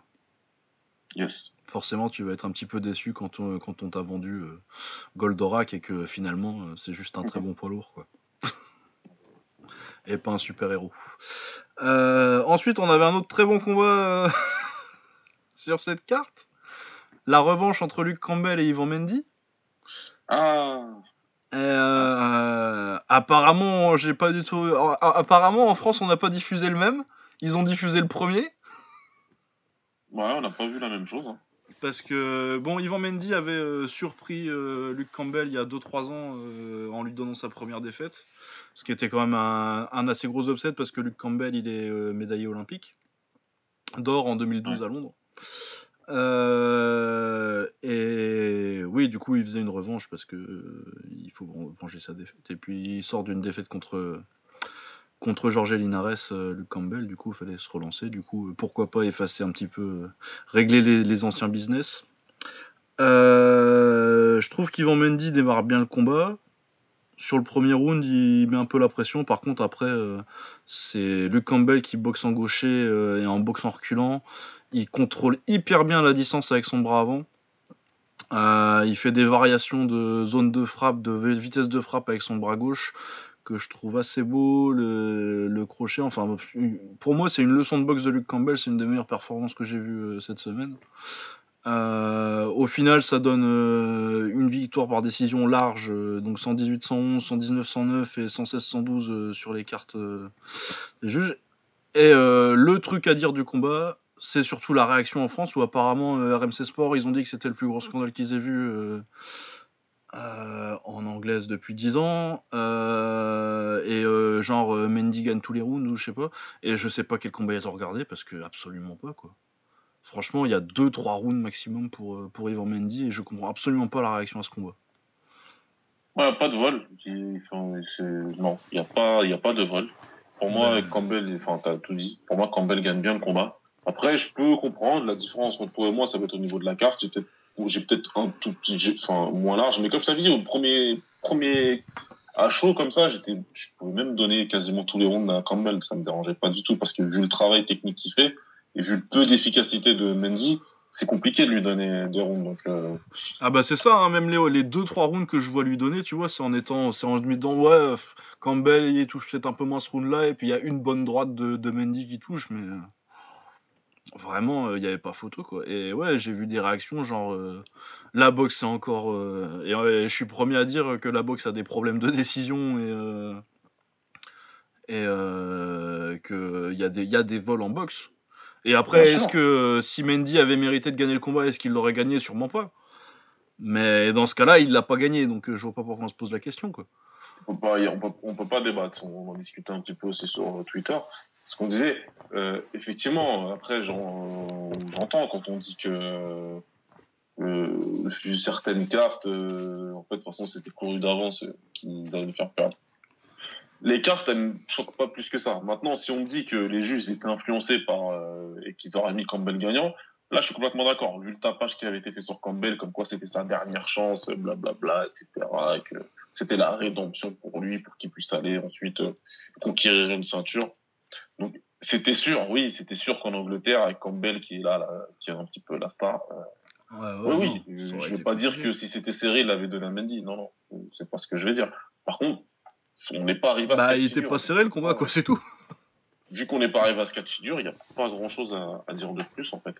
Bah ouais, non, mais surtout qu'en plus, euh, moi, ça me fait un peu mal au cœur parce que euh, c'est vraiment un grand combat qu'il a fait Campbell, quoi. C'est une- vraiment une putain de performance, il Ouais, a il a- contrôlé tout le combat. Après, je comprends que ce soit pas forcément euh, la tasse de thé du mec qui mate un, un combat tous les 6 mois, c'est pas une grosse, c'est pas une bagarre de saloon, quoi. Mais franchement, la performance technique et tactique de Campbell, c'est un truc de fou. Hein. Ses déplacements, ses petites esquives, bon, il bouge, je trouve qu'il bouge peut-être pas assez la tête, mais euh, tous ces petits jabs euh, où, il, ré- où il laisse le bras, tu sais. Il balance le Ouais. jab pas fort, il laisse le bras pour te pousser la tête et il passe avec la gauche derrière, que ce soit au corps ou à la Ouais. tête. Euh, non, c'est c'est vraiment du putain de. Après, moi, je cache pas un certain faible pour les gauchers qui savent boxer en reculant, mais. Euh, Mais voilà, non, c'était vraiment une putain de Ouais, performance. mais de non, enfin, ouais, non, pour moi, il fait une belle performance et euh, sa victoire, elle est, sa victoire, elle est méritée. J'ai pas de, j'ai pas de soucis, je l'avais dit aussi sur Twitter, j'ai pas de ces qualifications. Après, euh, RMC, franchement, donc, quand même. Bah, hein, bon. Si, tu, me- si tu me lances sur RMC, euh, Non, on va pas faire 3 heures là. Ça va. j'ai pas envie. Enfin, désolé, hein, no offense, hein, mais faut, Ouais. faut... J'ai pas regardé un combat de boxe sur RMC, ça c'est clair. Bah pourtant en plus euh, bon euh, c'est euh, Samir Amoudi euh, je suis pas trop fan depuis ses- le temps où il commentait l'UFC avec Vincent Parisi parce que ça doit être une des pires équipes de commentaires que j'ai jamais entendu mais Brahim Asloum en général je le trouve plutôt pas mal du coup je trouve ça bizarre que Bah, je sais pas, j'ai pas écouté, donc je sais pas si lui, ouais c'est- ça j'ai moi j'ai j'ai Ouais. j'ai regardé j'ai regardé sur Sky donc je sais pas mais, Ouais, bah, moi aussi, ouais, donc, donc, euh, mais oui et puis euh, ceux qui disent euh, Sky et puis euh, tous les Anglais euh, avaient l'avaient pour Mendy euh, n'importe quoi. Non, c'est pas vrai, bah non, j'ai regardé sur Skype, c'est pas vrai. Non, déjà sur Sky c'est pas vrai. Et puis euh, genre euh, sur Bad Left Hook donc euh, un site de boxe que je respecte c'est la seule carte que j'ai vue. Ils ont mis 118 110 et euh, j'ai pas de problème. Et c'est pas des anglais donc euh, Ils sont pas anglais, ils ont pas de gain à mettre euh, l'anglais vainqueur, et ouais, ouais, j'ai vu leur carte aussi, puisque je suis leur site tout le temps. Donc, euh, ouais, très bon site de boxe bon. d'ailleurs euh, Bad Left Hook pour les infos tout ça il y, a Ouais. des- y y a perspectives intéressantes Euh, ensuite autre gros combat de la soirée Mathias King contre Laurent Collier on va pas trop en parler Oh. parce que putain c'était je, je crois que c'est le combat le plus dégueulasse que j'ai vu cette année Ah, c'est sûr et certain, et euh, ça fait longtemps que j'en avais pas vu un comme ça. Ah bah euh, ouais. Euh, tout sport combat de, de combat confondu, le seul combat pire que j'ai vu cette année, ça doit être Ngannou Lewis. Ah, mais de toute façon, je l'ai dit, hein, et, j'ai- et, et- et moi j'ai posé la question, mais enfin une affirmation, je pense qu'il est pire que Ngannou Lewis. Bon, bah, Ah bah moi je, je vais vous dire, je l'ai même pas regardé en entier, j'ai regardé les trois premiers rounds. J'ai fait Ah, oh moi, putain c'est dégueulasse. Ensuite j'ai cliqué un peu dans mon fichier euh, pour aller voir si ça avait l'air de changer sur les rounds suivants euh, par bout de 15 secondes de round. Et après j'ai fait j'ai fait ça deux trois fois et j'ai fait bon vas-y je vais à la décision, c'est au collier qui gagne allez. Oh, mais putain, oh là là dégueulasse, dégueulasse ce combat. C'était- enfin, voilà quoi. C'est comment C'est euh, enfin, on va directement dire la vérité. C'est Okoli qui a complètement pourri le combat. Ah ouais ouais ouais non mais c'était euh, c'était un match de lutte hein. C'était de la Ouais, gréco-romaine il- le truc. Ah, Ça s'accroche tout le temps. Ah, ouais, il y a eu deux trois coups de tête qui sont partis en plus. Ouais bah ouais bah il se fait détruire 3 points je crois. Ouais, ouais. Donc, mais il ça se- aurait été quelqu'un d'autre, il serait fait disqualifier. hein. Ouais. Bah généralement en plus euh, normalement euh, ça dépend des commissions tout ça mais des fois 3 points tu te fais disqualifier. Oui, normalement, ils sont censés se faire disqualifier. C'est parce que comme Okoli, c'est un petit peu la, c'était un petit peu, euh, voilà, c'est la star montante. C'est un petit peu le petit protégé de Joshua, donc euh, c'est pourquoi Ouais. il est sur la carte. Et qu'il fallait absolument qu'il récupère le titre british pour pouvoir continuer un peu euh, sa progression. C'est ridicule, c'est, ridicule. Euh, Ah bah il, se voler de, de- il se fait voler sa ceinture, en fait.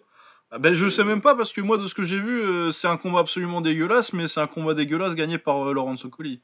Mais sur j'ai vu que 3 j'ai vu que 3 rounds en entier donc euh, je vais pas Non, pour moi, il- pour moi, il lui vole le fait de pas, le fait, le fait de pas disqualifier. Ouais, le fait de pas disqualifier pas ce qui se passe dans le ring quoi.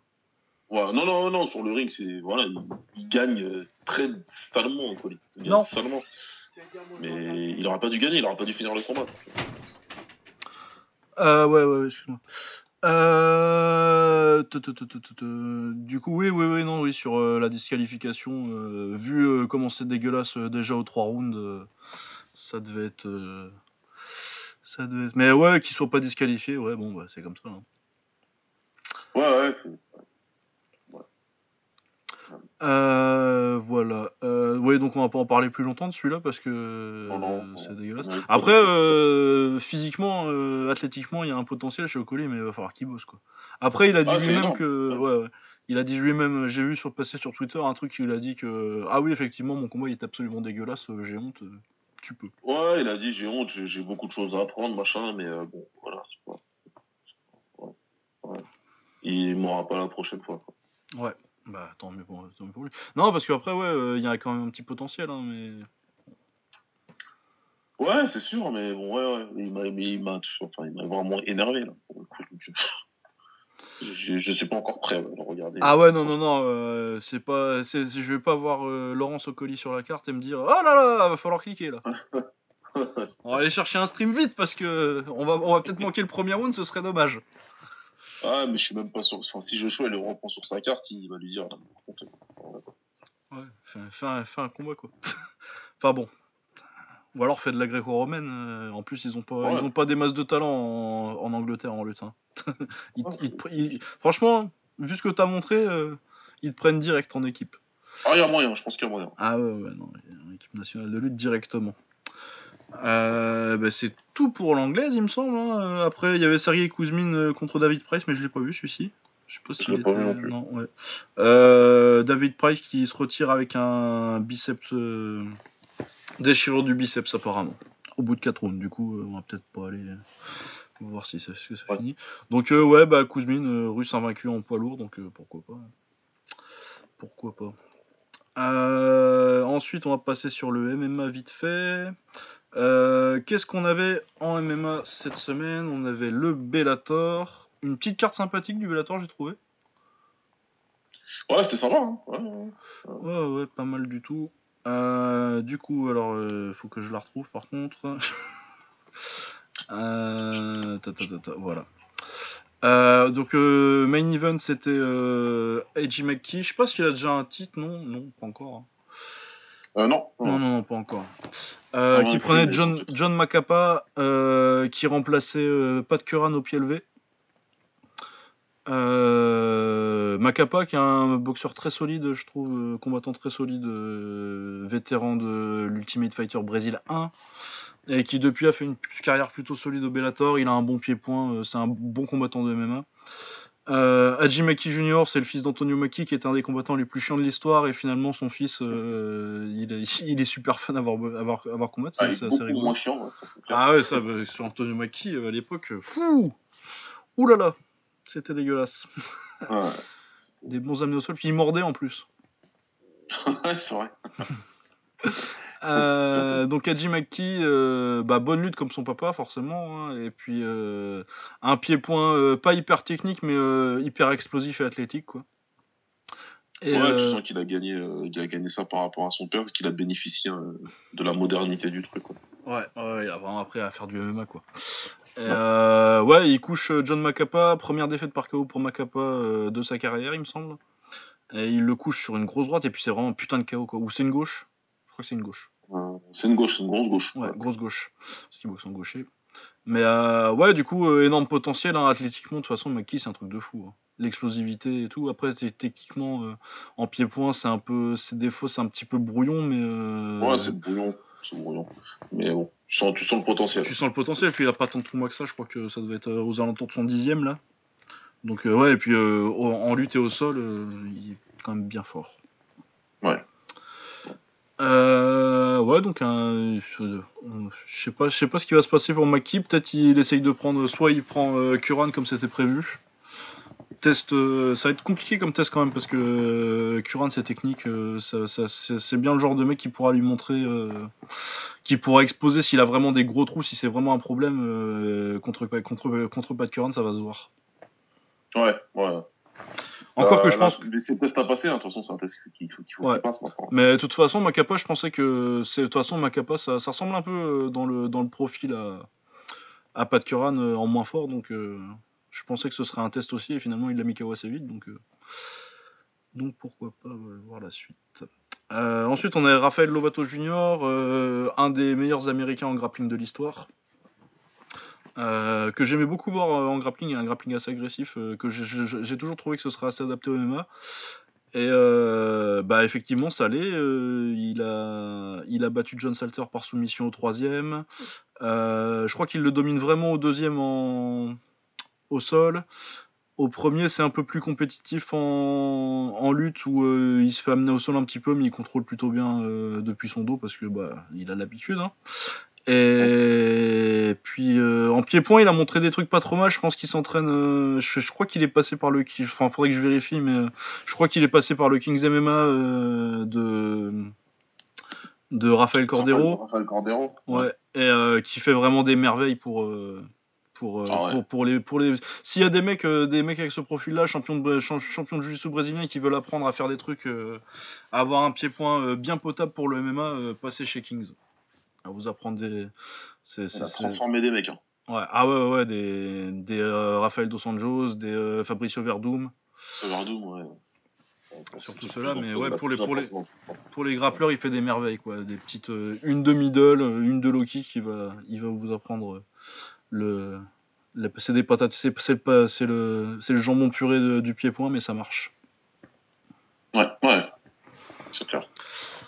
Euh, ensuite, il y a Denis Kilots qui boxait pour son troisième combat en MMA euh, contre Veta Arteaga que je ne connaissais pas. Euh, elle domine plutôt le premier round en pied-point et puis après, inexplicablement, elle décide de partir sur un takedown au deuxième et elle se fait guillotiner. C'est con.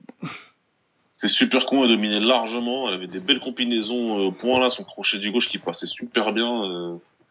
Enfin, elle dominait largement et si elle restait debout comme ça, le, le KO il pouvait venir quoi. Donc, Ah ouais, ouais, ouais. pas Après, compris. Ouais, je sais pas ce qui s'est passé, mais des fois, tu sais, t'as des, t'as des, des, des idées débiles comme ça, de te dire, ah, je vais aller voir au sol un petit peu comment ça se passe. Et... Ah, ouais, elle voulait une performance complète, j'imagine, ou je sais pas, elle voulait prouver que euh, au sol elle sait faire. Mais j'ai grosse connerie quoi, grosse grosse grosse connerie.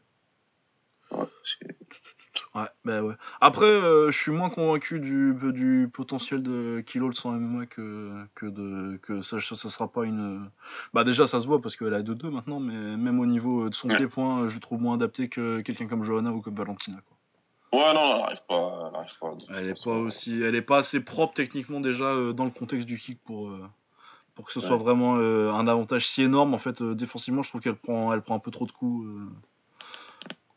même contre des adversaires euh, pas forcément forts en pied-point comme euh, Veta Arteaga. Tu vois, elle, elle dominait le pied-point, mais elle prenait quand même des coups qu'elle devrait pas prendre. Quoi. Ouais, ouais, je suis d'accord. Mais voilà.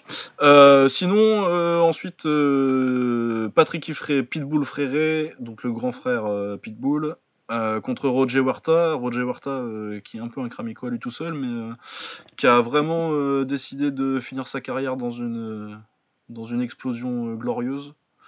Euh, Ah ouais, ouais, ouais, il est parti à la bagarre, il a failli mettre KO Patricky, mais finalement, bah forcément, quand on a un qui est plus jeune, qui punch plus fort, et euh, même si tu pars à la bagarre avec lui, eh ben, toi, ton menton, t'as un menton de vieux. Et... Ça finit- par faire. Ouais, mais le truc que je pense, c'est que je pense que euh, Patri- euh, Pitbull lui a fait plus mal que ce que lui lui a fait mal quand il l'a sonné. Mais euh, je pense que Huerta était dans une meilleure place euh, mentalement, tu vois.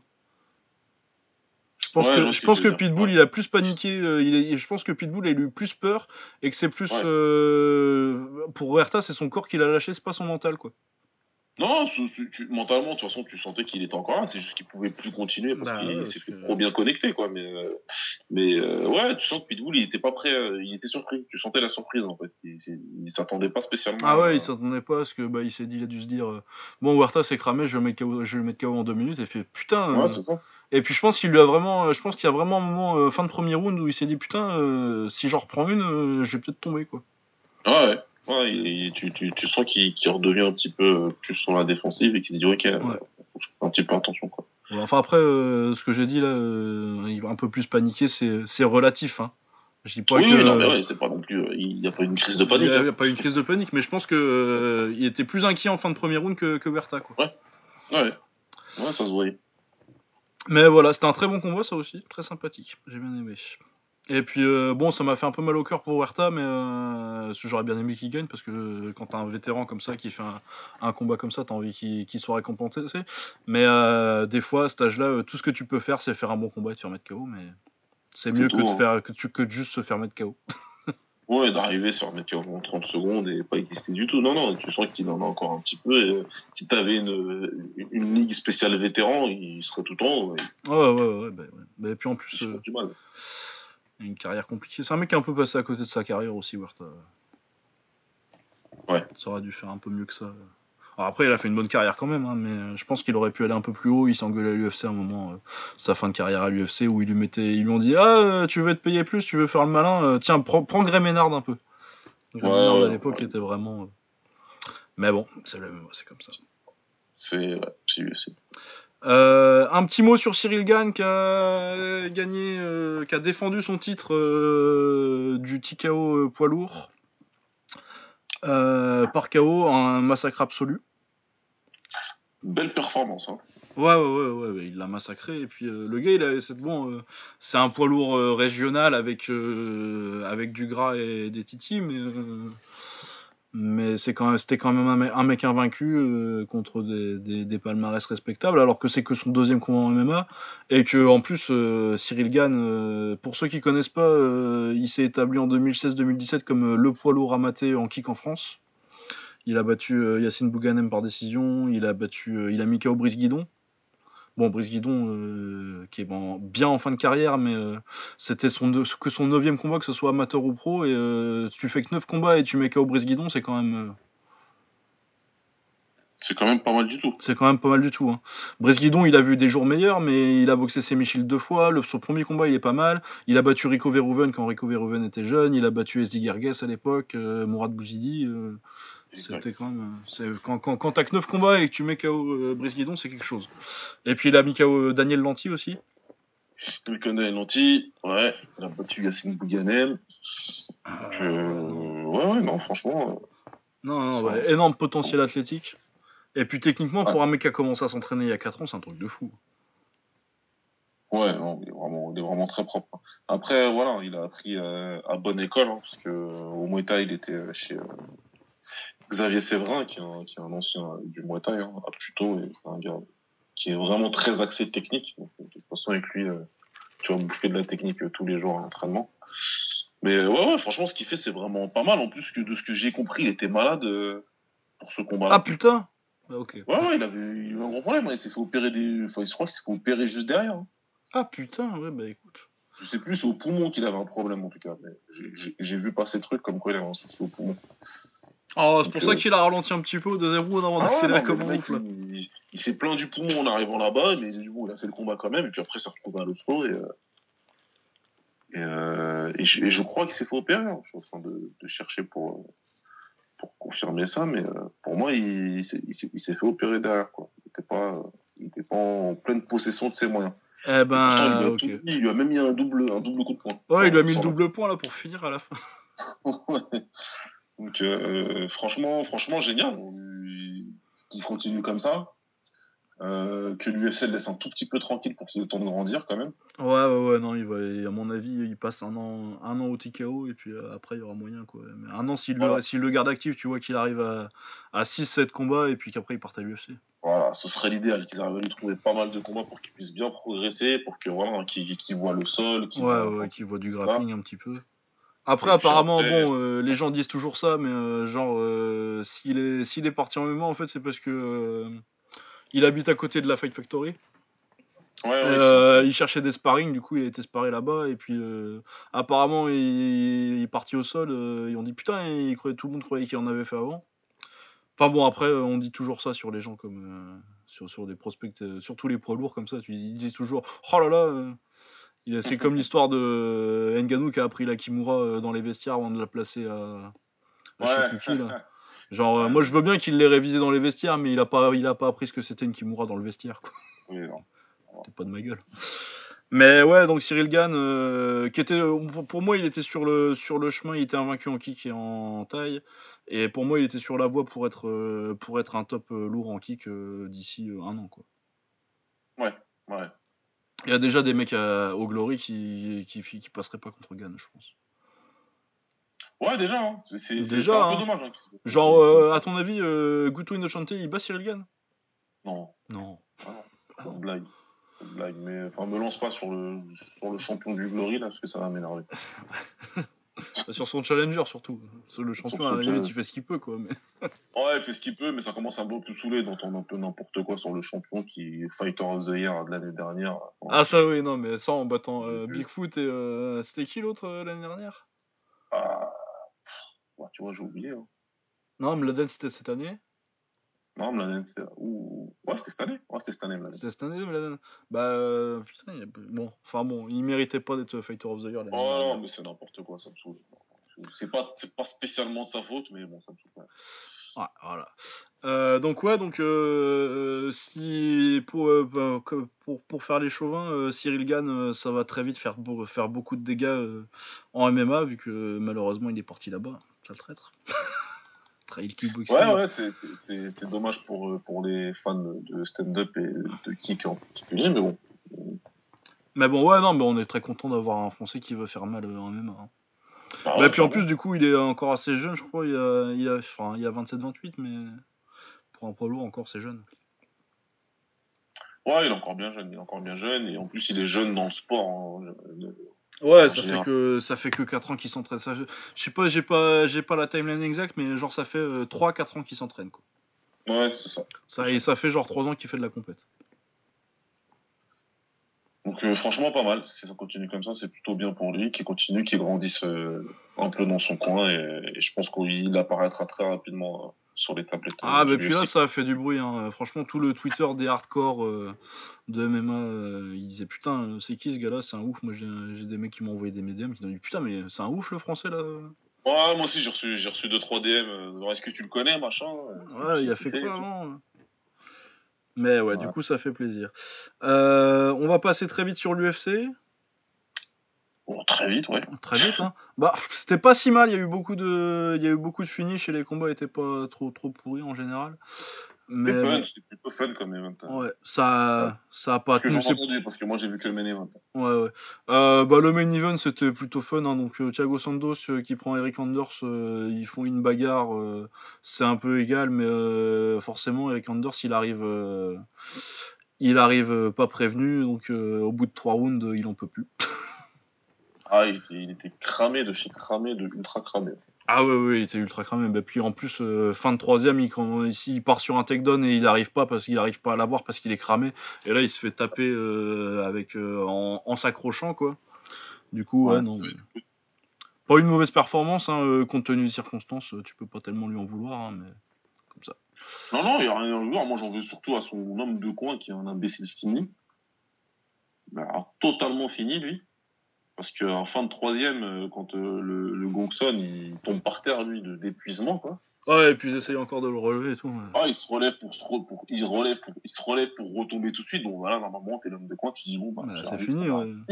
Souci. Ah non, non, lui, il veut le porter pour le ramener dans son coin. Continuer. Ah oui, dans une minute, ça ira mieux, t'inquiète. Ouais, non, mais n'importe quoi. Donc, euh, ouais, quand t'as deux de coin comme ça, c'est un complètement con. Il y en a qui ont, qui, qui, qui ont un petit peu euh, essayé de blâmer euh, l'arbitre, mais non, non. J'ai moins, rien, j'ai pas de problème avec euh, l'arbitre. euh. Si j'ai un problème avec un arbitre ces temps-ci, c'est Herbdin. Ah, ouais, Herbdin la semaine dernière, je sais plus si on en avait parlé. Je pense que oui. Oh, je pense qu'on en avait déjà parlé. Euh, sinon, euh, Alex Cowboy Oliveira euh, qui prend un adversaire de remplacement et qui l'éclate en 39 secondes. Fun. Ah ouais, putain, ouais. Patate de forain aussi encore. Ah bah ouais, lui, il est- le cowboy brésilien, là, c'est pas mal. C'est pas mal. Euh, un petit feel good moment avec euh, Antonio Rogerio Nogueira qui met KO Samalvi. Ouais. Ça c'était bon, le combat était pas ouf, mais encore que pour un combat de Samalvi ça allait. Et puis euh, bah, Nogueira qui a montré que bah, il est vieux, il a 42 piges, mais euh, il est quand même, il a quand même été champion Paname euh, en anglaise. hein. Ouais, exact. Il voulait même euh, faire les JO pendant un moment. Euh, il a encore des beaux restes et il a une, il a une très belle gauche, je trouve. Ouais, ouais. Non, c'est- toujours un bon. Après, Après, forcément, pour hein, le des tu- années, tu, hein. tu lui donnes des chances. Tu lui donnes des chances de gagner, quoi. Mais ouais, c'est plutôt pas mal. Non, ouais, puis on est content que Nogueira ait gagné au Brésil. Ça me fait penser un peu à quand son frère il avait Mikao Show au Brésil. Ah, ça, c'était bien, ça. Ça, Ça, c'était un- cool. Ah, ça, c'était Ça, c'était un moment Nutella, ça. Ah, ben non, mais moi j'ai réveillé tout le monde dans la case ce jour-là. Euh, ta, ta, ta. Euh, ensuite, on a. Oh là là On a un Kramiko à lui tout seul. Renan Barao contre Andrew, André Yuel. Euh, Barao, il a manqué le poids de 5 livres, Ouais, déjà. déjà. C'est- pas bon signe. Surtout qu'en plus, il a manqué le poids de, pa- le, le poids de 5 livres pour. euh, à l'arrivée, euh, quand il rentre dans la cage, t'as l'impression que c'est Yuel le plus gros quand même. ouais. Et euh, il fait un bon premier round, il amène au sol et il met un peu une branlée, mais il prend un knockdown pendant le premier. Et puis après, euh, bah, il se fait taper sur les deux derniers rounds et, euh, parce qu'il est cramé de chez cramé de chez cramé. Je je sais pas si j'ai vu un mec en MMA être aussi cramé aussi vite, quoi. C'est phénoménal ce qui lui est arrivé à ce mec. Voilà. Ah ouais, non, il est fini de chez fini là. Bah, de toute façon, moi je vois que la retraite pour lui parce que si t'arrives pas à battre euh, un André Ewell qui était euh, aucun combat à l'UFC et qui a surtout euh, boxé genre euh, dans des organisations comme le Gladiator Challenge qui, qui ont une réputation pour filer des, des tomatocanes à, à l'orga, non, il a, il a perdu contre tous les mecs bons qu'il a boxé quasi. Non, franchement, pas. Tu peux pas, tu, tu peux pas, euh, si t'es Barreau, si tu perds contre ce gars-là, euh, rentre chez toi, arrête quoi. Ouais, non, mais clairement, ouais, faut. Je sais pas où il en est, ce qu'ils veulent faire, mais euh, parce que c'est toujours un peu compliqué. Euh, Bah ouais, puis financièrement. on hein. parlait de, de, de retraite, mais là, là, ça va pas du tout. Ça va, ça va- ça va pas du tout. Ah non, là, il y a plus. C'est un, c'est un fantôme, c'est le fantôme de Barao. hein. Il n'y a plus rien à faire. Le mec, il était, enfin, voilà, il était considéré comme étant le meilleur euh, au monde, euh, toutes catés confondues pendant un temps.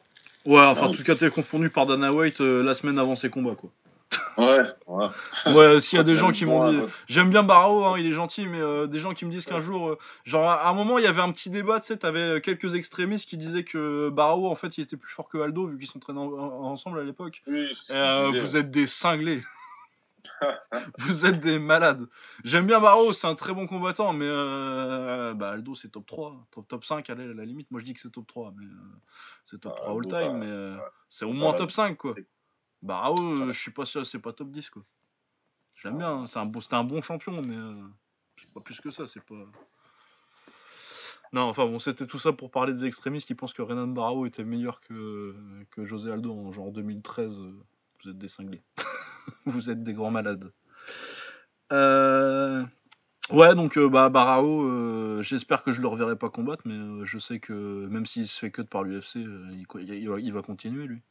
Mais qu'il retourne au moins en, en 145, quoi, mais il va être petit dans la 4. Enfin, je, je, je vois absolument aucune, aucune, aucune, aucun happy ending pour, pour Barao à ce niveau-là de sa carrière. Ah non, mais faut qu'il arrête, c'est tout. Ah non, c'est fini là. Euh, Randa Marcos, Marina Rodriguez, ça fait un nul, j'ai pas regardé. Euh, C'était en poids à paille euh, chez les femmes. Euh, Charles Oliveira euh, qui soumet Christos Gagos, une bonne performance contre un adversaire à sa portée. Ouais. Donc euh, logique. Euh, très gros KO de Francisco Trinaldo contre Evan Dunham qui lui met un putain de genou au corps. Magnifique le genou en contre. Ah ouais, le Oh. genou encore, mais. Oh Magnifique. Oh, j'ai lâché mon. Oh, ouais Bah, T'es obligé. En plus, Oh il met même pas les mains, tu sais, tu vois, il pose, il pose même pas les Ah mains, c'est vraiment juste le genou qui part tout seul, magnifique. Ah oui, il voulait le faire depuis la semaine dernière. Tu vois, il, Ah ouais, il- l'a Je vais te préparé. contrer avec mon genou et tu étais mort en fait. Magnifique comment il est rentré genou, c'est superbe. Vraiment, euh, pouf. C'est ouais, magnifique. Vraiment magnifique genou en contre. Quand c'est donné comme ça, c'est c'est beau quoi. C'est c'est de l'art. C'est de l'art. Euh, ta, ta, ta, ta. Du coup, euh, Evan Dunham prend sa retraite. Une belle Ouais, carrière. hein, une- annoncé avant lui, hein, je crois. hein. Ouais, ouais, il l'avait dit avant le combat. euh, il avait dit après que le combat soit annoncé, mais cette semaine, il a dit ce, ce sera mon dernier. Euh, bah, beaucoup de respect pour Evan Dunham qui a fait une carrière de quasi 10 ans, je pense, à l'UFC. Ça doit faire 10 ans, ouais. Euh, ouais, parce qu'il est arrivé en 2009, ouais. Donc euh, quasi 10 ans à l'UFC. Euh, son gros fait d'armes, c'est euh, de s'être fait voler contre Sean Sherk à l'époque où il était, où Dunham était encore invaincu. Ouais. Mais après, sinon, euh, il a fait euh, quand même pas mal de combats sympas. Il y a beaucoup de Fight of the Night. Il y en a 1, 2, 3, 4. Donc, euh, ouais, non. une belle une carrière solide à l'UFC. 18 victoires, 8 défaites, euh, un nul, son palmarès général. Ça fait deux fois qu'il se fait mettre KO avec des genoux au corps. Donc, euh, mais non, une carrière très respectable. Ouais, non, c'est un mec. euh, Ouais. voilà, c'est- Bon vent. Bon vent. Euh, Ryan Span et euh, Luis Enrique, euh, enfin les lourds légers et les lourds, là j'ai pas regardé. Apparemment, chez Sherman s'est fait tabasser, apparemment c'était trop long. De ce que j'ai entendu. Ah ouais? Ah Ouais. Écoute, euh, moi vu sa présence Twitter, euh, je pense que c'est pas trop Ouais, long. Mais... c'est exactement ça. C'est peut-être méchant, mais ouais, il me saoule sur Twitter, donc euh, voilà, c'est bien. T'auras le temps de tweeter peut-être, je sais pas. Ouais. Ouais, ouais, ouais. Euh, ouais. Sergio Moraes qui soumet euh, Ben Saunders, qui lui met une leçon de jiu-jitsu brésilien, parce que de toute façon, Moraes, euh, c'est un très très grand grappleur. Ouais. Et Ben Saunders, c'est pas mal, mais c'est vrai, il t'a vraiment montré la différence entre un bon grappleur de MMA et un vrai, vrai, vrai putain de grappleur. Quoi.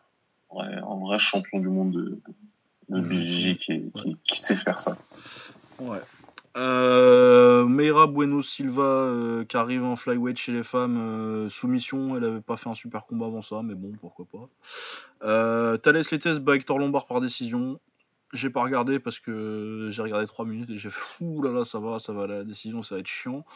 C'est un beau Kramico ça. Peut-être le Kramico du week-end. Euh, Eliseo Zaleski dos Santos, euh, KO deuxième round, un joli petit coup, petit genou sauté, c'était sympa. Ouais. Euh, Olivia Renata Souza, ancienne championne euh, du, de l'Invicta en poids paille. Euh, une seule défaite contre euh, Angela Hill. Qui fait ses débuts à l'UFC et qui soumet Alex Chambers avec une magnifique guillotine en 1 minute 20. Pas- C'était pas mal. Il y a du potentiel, très bon grappling. Mais voilà, c'était pas un très grand événement, mais il y a eu des petits finishes sympathiques. si vous avez du temps, si vous avez deux heures à casser, c'est pas. Ouais. C'était pas, c'était pas aussi pire qu'on aurait pu, qu'on, qu'on aurait pu imaginer. Il y a- au moins les combats ont été, euh, il y a rien de, Ouais, si- si- s'il y a des combats fun au moins. il y a rien de, y a rien de fantastique, mais euh, il y a pas vraiment de combat su- super chiant. euh. Il y a des trucs, il y a des trucs intéressants à voir quand même, sans, sans que ce soit vraiment du de l'immanquable. Euh, et ben on a fini sur le MMA. On est à combien de temps? 1h40. Alors, juste, juste dire un petit mot sur euh, les championnats du monde de judo. Ouais, Vite fait, ouais, on a le temps. De toute façon, on n'a pas non plus forcément grand chose à dire parce que moi j'en ai pas maté beaucoup. euh, ouais moi non plus. Hein. Je sais pas. Bah, déjà, euh, c'est en, plein- c'est en plein milieu de journée. Et puis, euh, moi, le judo, honnêtement, si c'était du sambo tout le temps. si c'était du sambo, je regarderais tout le temps. Mais à part pour être un peu chauvin et, et maté. Et puis, les japonais en dessous de 70 kilos. c'est le seul truc que j'aime en judo. Évidemment. Et donc à propos de ça, euh, le seul truc que j'ai vraiment maté d'ailleurs, c'est euh, Ifumi Abe qui a été euh, qui a gagné son deuxième titre mondial après celui de l'année dernière en 66 kilos. Il a mis Ippon à quasi tout le monde. Il y en a que deux qui n'ont pas pris Ippon, je crois. En finale, il met un magnifique, magnifique Uchimata. Il a mis des traits, il a mis une putain de boîte à Zantaraya aussi en quart. Ouais, Euh, ouais, c'est, c'est, un petit peu le tour, celle-là. Ouais, ouais. Et puis euh, son premier aussi, met un putain. Son premier adversaire, mais c'est contre un Haïtien ou je sais pas quoi, là. C'est pas, pas un grand pays de judo, il lui met en 10 secondes. Mais Ouais, euh, magnifique judo, hyper agressif euh, et le meilleur judoka du monde. Ouais, spectaculaire, c'est ce que tu voudrais voir euh, sur chaque. euh, Sur chaque combat, ouais, hein, mais il y a de toute façon, il y a que les Japonais qui font ça. Tu vois, le, ju- Ouais. le judo russe, euh, judo de l'Est un peu rude, là, euh, à la prise de Kumikata, et euh, je vais gagner Ah, par, par trois pénalités à deux. sur Ça. Bah ouais, après, je te mets des pénalités, je gagne, je suis très content. Donc ouais, c'est un peu le problème du judo, surtout dans les grosses. Euh, Et également en 52, donc le même jour, sa petite sœur, 18 ans, Uta Abe, euh, championne du monde, et euh, elle gagne aussi sa finale sur Uchimata. D'ailleurs, il est magnifique son Uchimata. Ouais, super. Contre sa compatriote, là. euh, contre ouais. Euh, ouais. Autrement, donc euh, c'était pour moi c'était le truc que j'ai retenu des, des championnats du monde de judo, c'est les, fran- le- les frères et sœurs Abe qui, qui gagnent le titre par la même technique, par la- le même jour en finale. Magnifique. Magnifique. Ouais, sinon, on va peut-être parler un petit peu des résultats de l'équipe de France. L'équipe de France, du coup, en 60 kg, je sais plus qui on avait. Euh, 60 kilos. Lucas euh, Mkedze, il doit être de l'Est lui, ça doit être genre un, un Tchétchène qu'on a naturalisé, quelque chose comme ça. Euh, il sort au, il passe, il passe un tour. Bon, mais à mon avis c'est un jeune euh, parce que c'était pas, je l'ai jamais vu avant sur les compètes de judo euh, de gros niveau. Du coup, de toute façon euh, c'est pareil à chaque fois hein, après enfin c'était il y a deux ans maintenant, mais après des années, des années olympiques, t'as des mecs qui partent à la retraite et forcément t'as un renouvellement en équipe de France avec des gens qui vont qui vont essayer de monter en puissance jusqu'au jusqu'au jusqu'au jeu- en 2020. Ouais. Euh, bah pareil en 66 kg, on avait Jean Daniel, euh, il perd à son premier tour. Enfin Daniel Jean, sens. Les gens. Daniel Jean et puis on avait peut-être un autre, non? On avait... Putain, on n'a pas beaucoup de. Parce que normalement, au championnat du monde, contrairement aux Jeux Olympiques, euh, quand t'as un gros pays, tu peux en envoyer deux. Ouais, mais, euh, mais deux par KT, et là, on n'a pas beaucoup de KT. mais c'est ça, justement, c'est un peu. Les résultats de l'équipe de France sont. C'est pas inquiétant quand même, on a fait des médailles. Clarisse Agbegbnenou, elle est encore championne du monde pour la troisième fois. Puis elle est Ouais, euh, quasi intouchable en c'est- 63 kilos. Elle a fait une belle journée en plus. Ouais. Ouais, mais genre euh, en 57, on a encore Priscilla Agneto, mais euh, c'est pas top depuis son retour de blessure. Là, elle passe, elle passe deux tours et puis elle se fait éliminer juste avant l'écart. Euh, on a Hélène Receveau qui perd en repêchage. En 80 kilos, je sais pas où il est passé Loïc Pietri parce que normalement il est pas assez vieux pour euh, pour prendre sa retraite. Qu'il a mon âge, Ouais, à il est peu encore. près. euh, Ouais, il est encore. moi, je Puis, sais pas quel âge il a. Quel bah, âge il doit avoir à peu près mon âge, 27-28. Ouais, bon, ça va. Il est pas- Donc il est pas, il est pas cramé. Et puis euh, ouais, donc euh, on a envoyé Alpha Omar Diallo. Je sais pas s'il est blessé ou si, je crois qu'il s'embrouille avec la fédération il y a pas longtemps d'ailleurs sur des histoires de pognon. Ah, il y avait eu des trucs. Ouais, Je crois, peut-être, euh, ce serait con parce que c'était vraiment un de nos meilleurs jeux de cœur et puis je kiffais le voir. euh, c'était un des rares que j'aimais Ah, bien t'as voir. raison, il y avait eu, t'as raison, il y avait des trucs, je sais plus si c'était lui exactement, mais il y avait une interview qui était ressortie et tout, et, euh, ouais, sur les histoires de primes et tout ça. Ouais. Ah ouais, mais c'est, je crois- il me semble que c'était lui. Alex Clerget a perdu en demi et a fait une médaille de bronze, ça c'est pas mal, en 90. Euh, bon, en 100 c'est pas super parce que Cyril Marais il passe qu'un tour.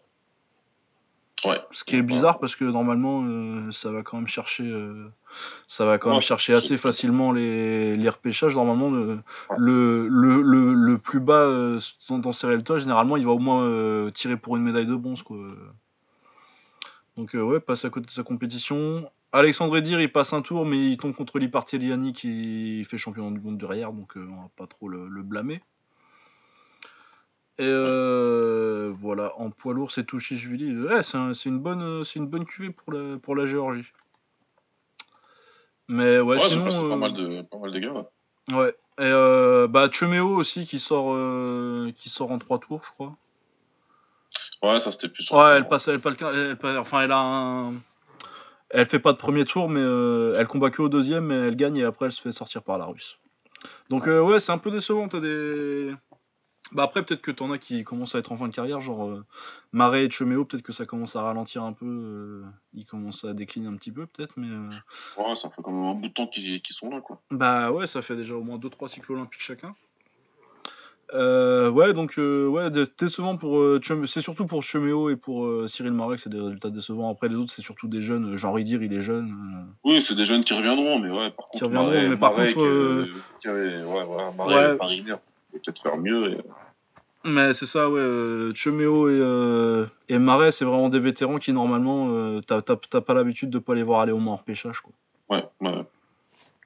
Mais voilà, du coup, euh, c'était notre petite parenthèse judo. Allez mater, en plus ils sont tous sur, sur YouTube, ces combats à, à AB.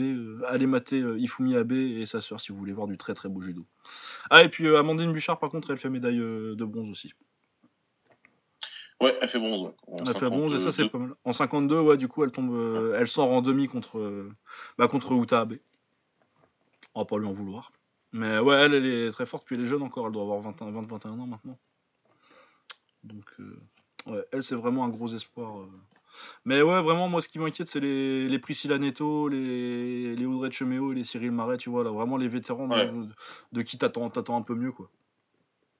Mais après. euh, Ouais, c'est vrai que là, ils ont, ils ont pas performé. Bon, après, euh, ce qui est bien, c'est que les championnats du monde, c'est tous les ans maintenant, donc euh, ouais, ouais, il y aura d'autres opportunités. Hein, et puis, ils auront des opportunités l'année prochaine, ouais, mais...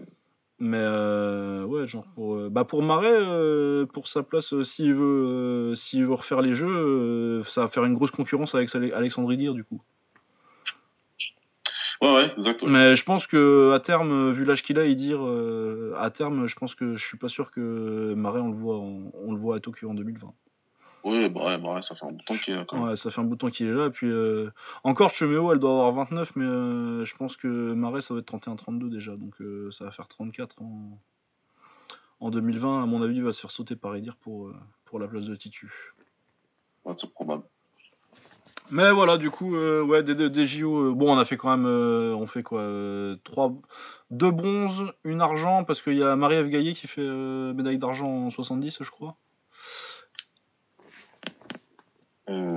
J'étais en 70 que. Ouais, Ah, c'est 70, moins ouais. 70, moins Elle 70, perd en finale. Ouais. En finale. Donc on a quand même Marie-Ève Gaillet qui fait, qui fait une, une médaille de d'argent, médaille de bronze pour Bouchard, pour, pour Amandine Bouchard. Ouais, l'or donc pour Clarisse. L'or pour Clarisse, parce que comme toujours, hein, elle a l'habitude maintenant. Et puis il y a une autre médaille de bronze, c'est ça? C'est euh, c'est Clerget qui fait médaille de bronze, je crois, à 90. Ouais. C'est Axel Clerget en Ouais. moins 90.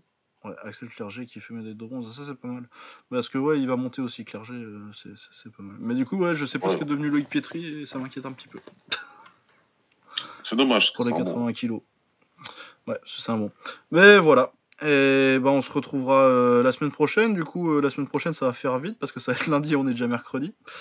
Ouais, ouais, Euh, ça va, oui. Donc pour on a quoi la semaine prochaine? On a le Rising. On a donc le Rising, il y a le Crush 93 avec Hiromi Wajima contre Jordan Picker pour le titre 70 kg et Kongnapa qui boxe Fumiya Osawa pour le titre euh, 63 du coup. Euh, exact, il remet son titre euh, en jeu parce que c'est lui le, c'est lui le champion. ouais, c'est lui le champion Kongnapa. Euh, on a Tenshin contre Kyoji, ça va être euh, les VTR, ils vont tous me faire chialer moi là avec Kid, ça va ça, ça va être une oh là là. ouais, ça va être, ça va être spécial les vidéos de présentation avec euh, les hommages à Kid Yamamoto. et ça Ouais. va être, avec sa à combat. Ça va être spécial à regarder. Ouais. Euh, le Bellator avec euh, Musashi contre McDonald. Musashi contre euh, McDonald. Le Douglas Lima contre Koreshkov. Il y a Gaston Bolanos aussi sur la carte? Ah, il, ah bah, il est toujours intéressant à regarder. Ouais. Et puis un Kramiko, un des meilleurs Kramiko de l'année entre Vanderlei et Rampage. Ouais. Ah bah c'est The Kramiko là. Ah ouais, non, là c'est vraiment pas mal. Normalement c'est The Kramiko. Ouais, Ouais, et t'as le t'as la très belle carte du Glory aussi. Ouais, ouais, t'as le gros Glory euh, avec euh, Gros Glory. Rico contre, contre Goto Inoshante, carte qui fait rêver. Waouh bon, t'as du Van Roosmalen contre Pech Panamong, euh, t'as du Grenard contre Jaria, T'as Bestati contre Baya. Statibaya aussi, Nabiev contre Dannenberg, voilà. Ouais, et puis le Zougari Ouais. euh, Ulyanov aussi qui est, qui est vraiment sympa. Zugar Ulyanov aussi, exact. Donc euh, ouais, non là, le Glory, on aura pas mal de choses à dire euh, d'intéressant, je pense, dessus. ouais. Parce qu'il y a des combats assez... euh, C'est des match-up euh, assez importants, assez importants et Ah ouais, intéressants. ouais, il y, a des- il y a des trucs importants dans toutes les KT là. Puis on a euh, Groves contre, euh, contre Smith Gross- aussi. Smith, bien sûr. Ouais. Bien sûr. Mais ouais, on va, on va encore avoir un beau week-end. Ah là on est bien, là on est bien. euh, On est bien. Les prochains épisodes, ils risquent de durer un petit peu. Bah, déjà celui-là il a fait pas mal, mais. Bon. Alors, ouais. Bon, bah, comme d'habitude, vous pouvez nous retrouver sur Twitter. Baba Smears, c'est at Baba Smears. Donc euh, B-A-B-A-S-M-I-R-S. Et moi, c'est at Lucas underscore Bourdon euh, sur Twitter. Donc euh, at L-U-C-A-S, le tiré du 8, B-O-U-R-D-O-N, comme l'insecte. Voilà. Et ben écoutez, euh, on vous dit à la semaine prochaine. Et puis, euh, allez mater le K1. Et puis, euh, arrêtez de dire que Mendy s'est fait voler. Ça va m'énerver. Voilà, c'est un bon résumé d'épisode d'aujourd'hui. Ouais. Et puis une, une grosse pensée à Kid Yamamoto et sa famille. Yes, reste en peace. Allez, à plus À plus tard.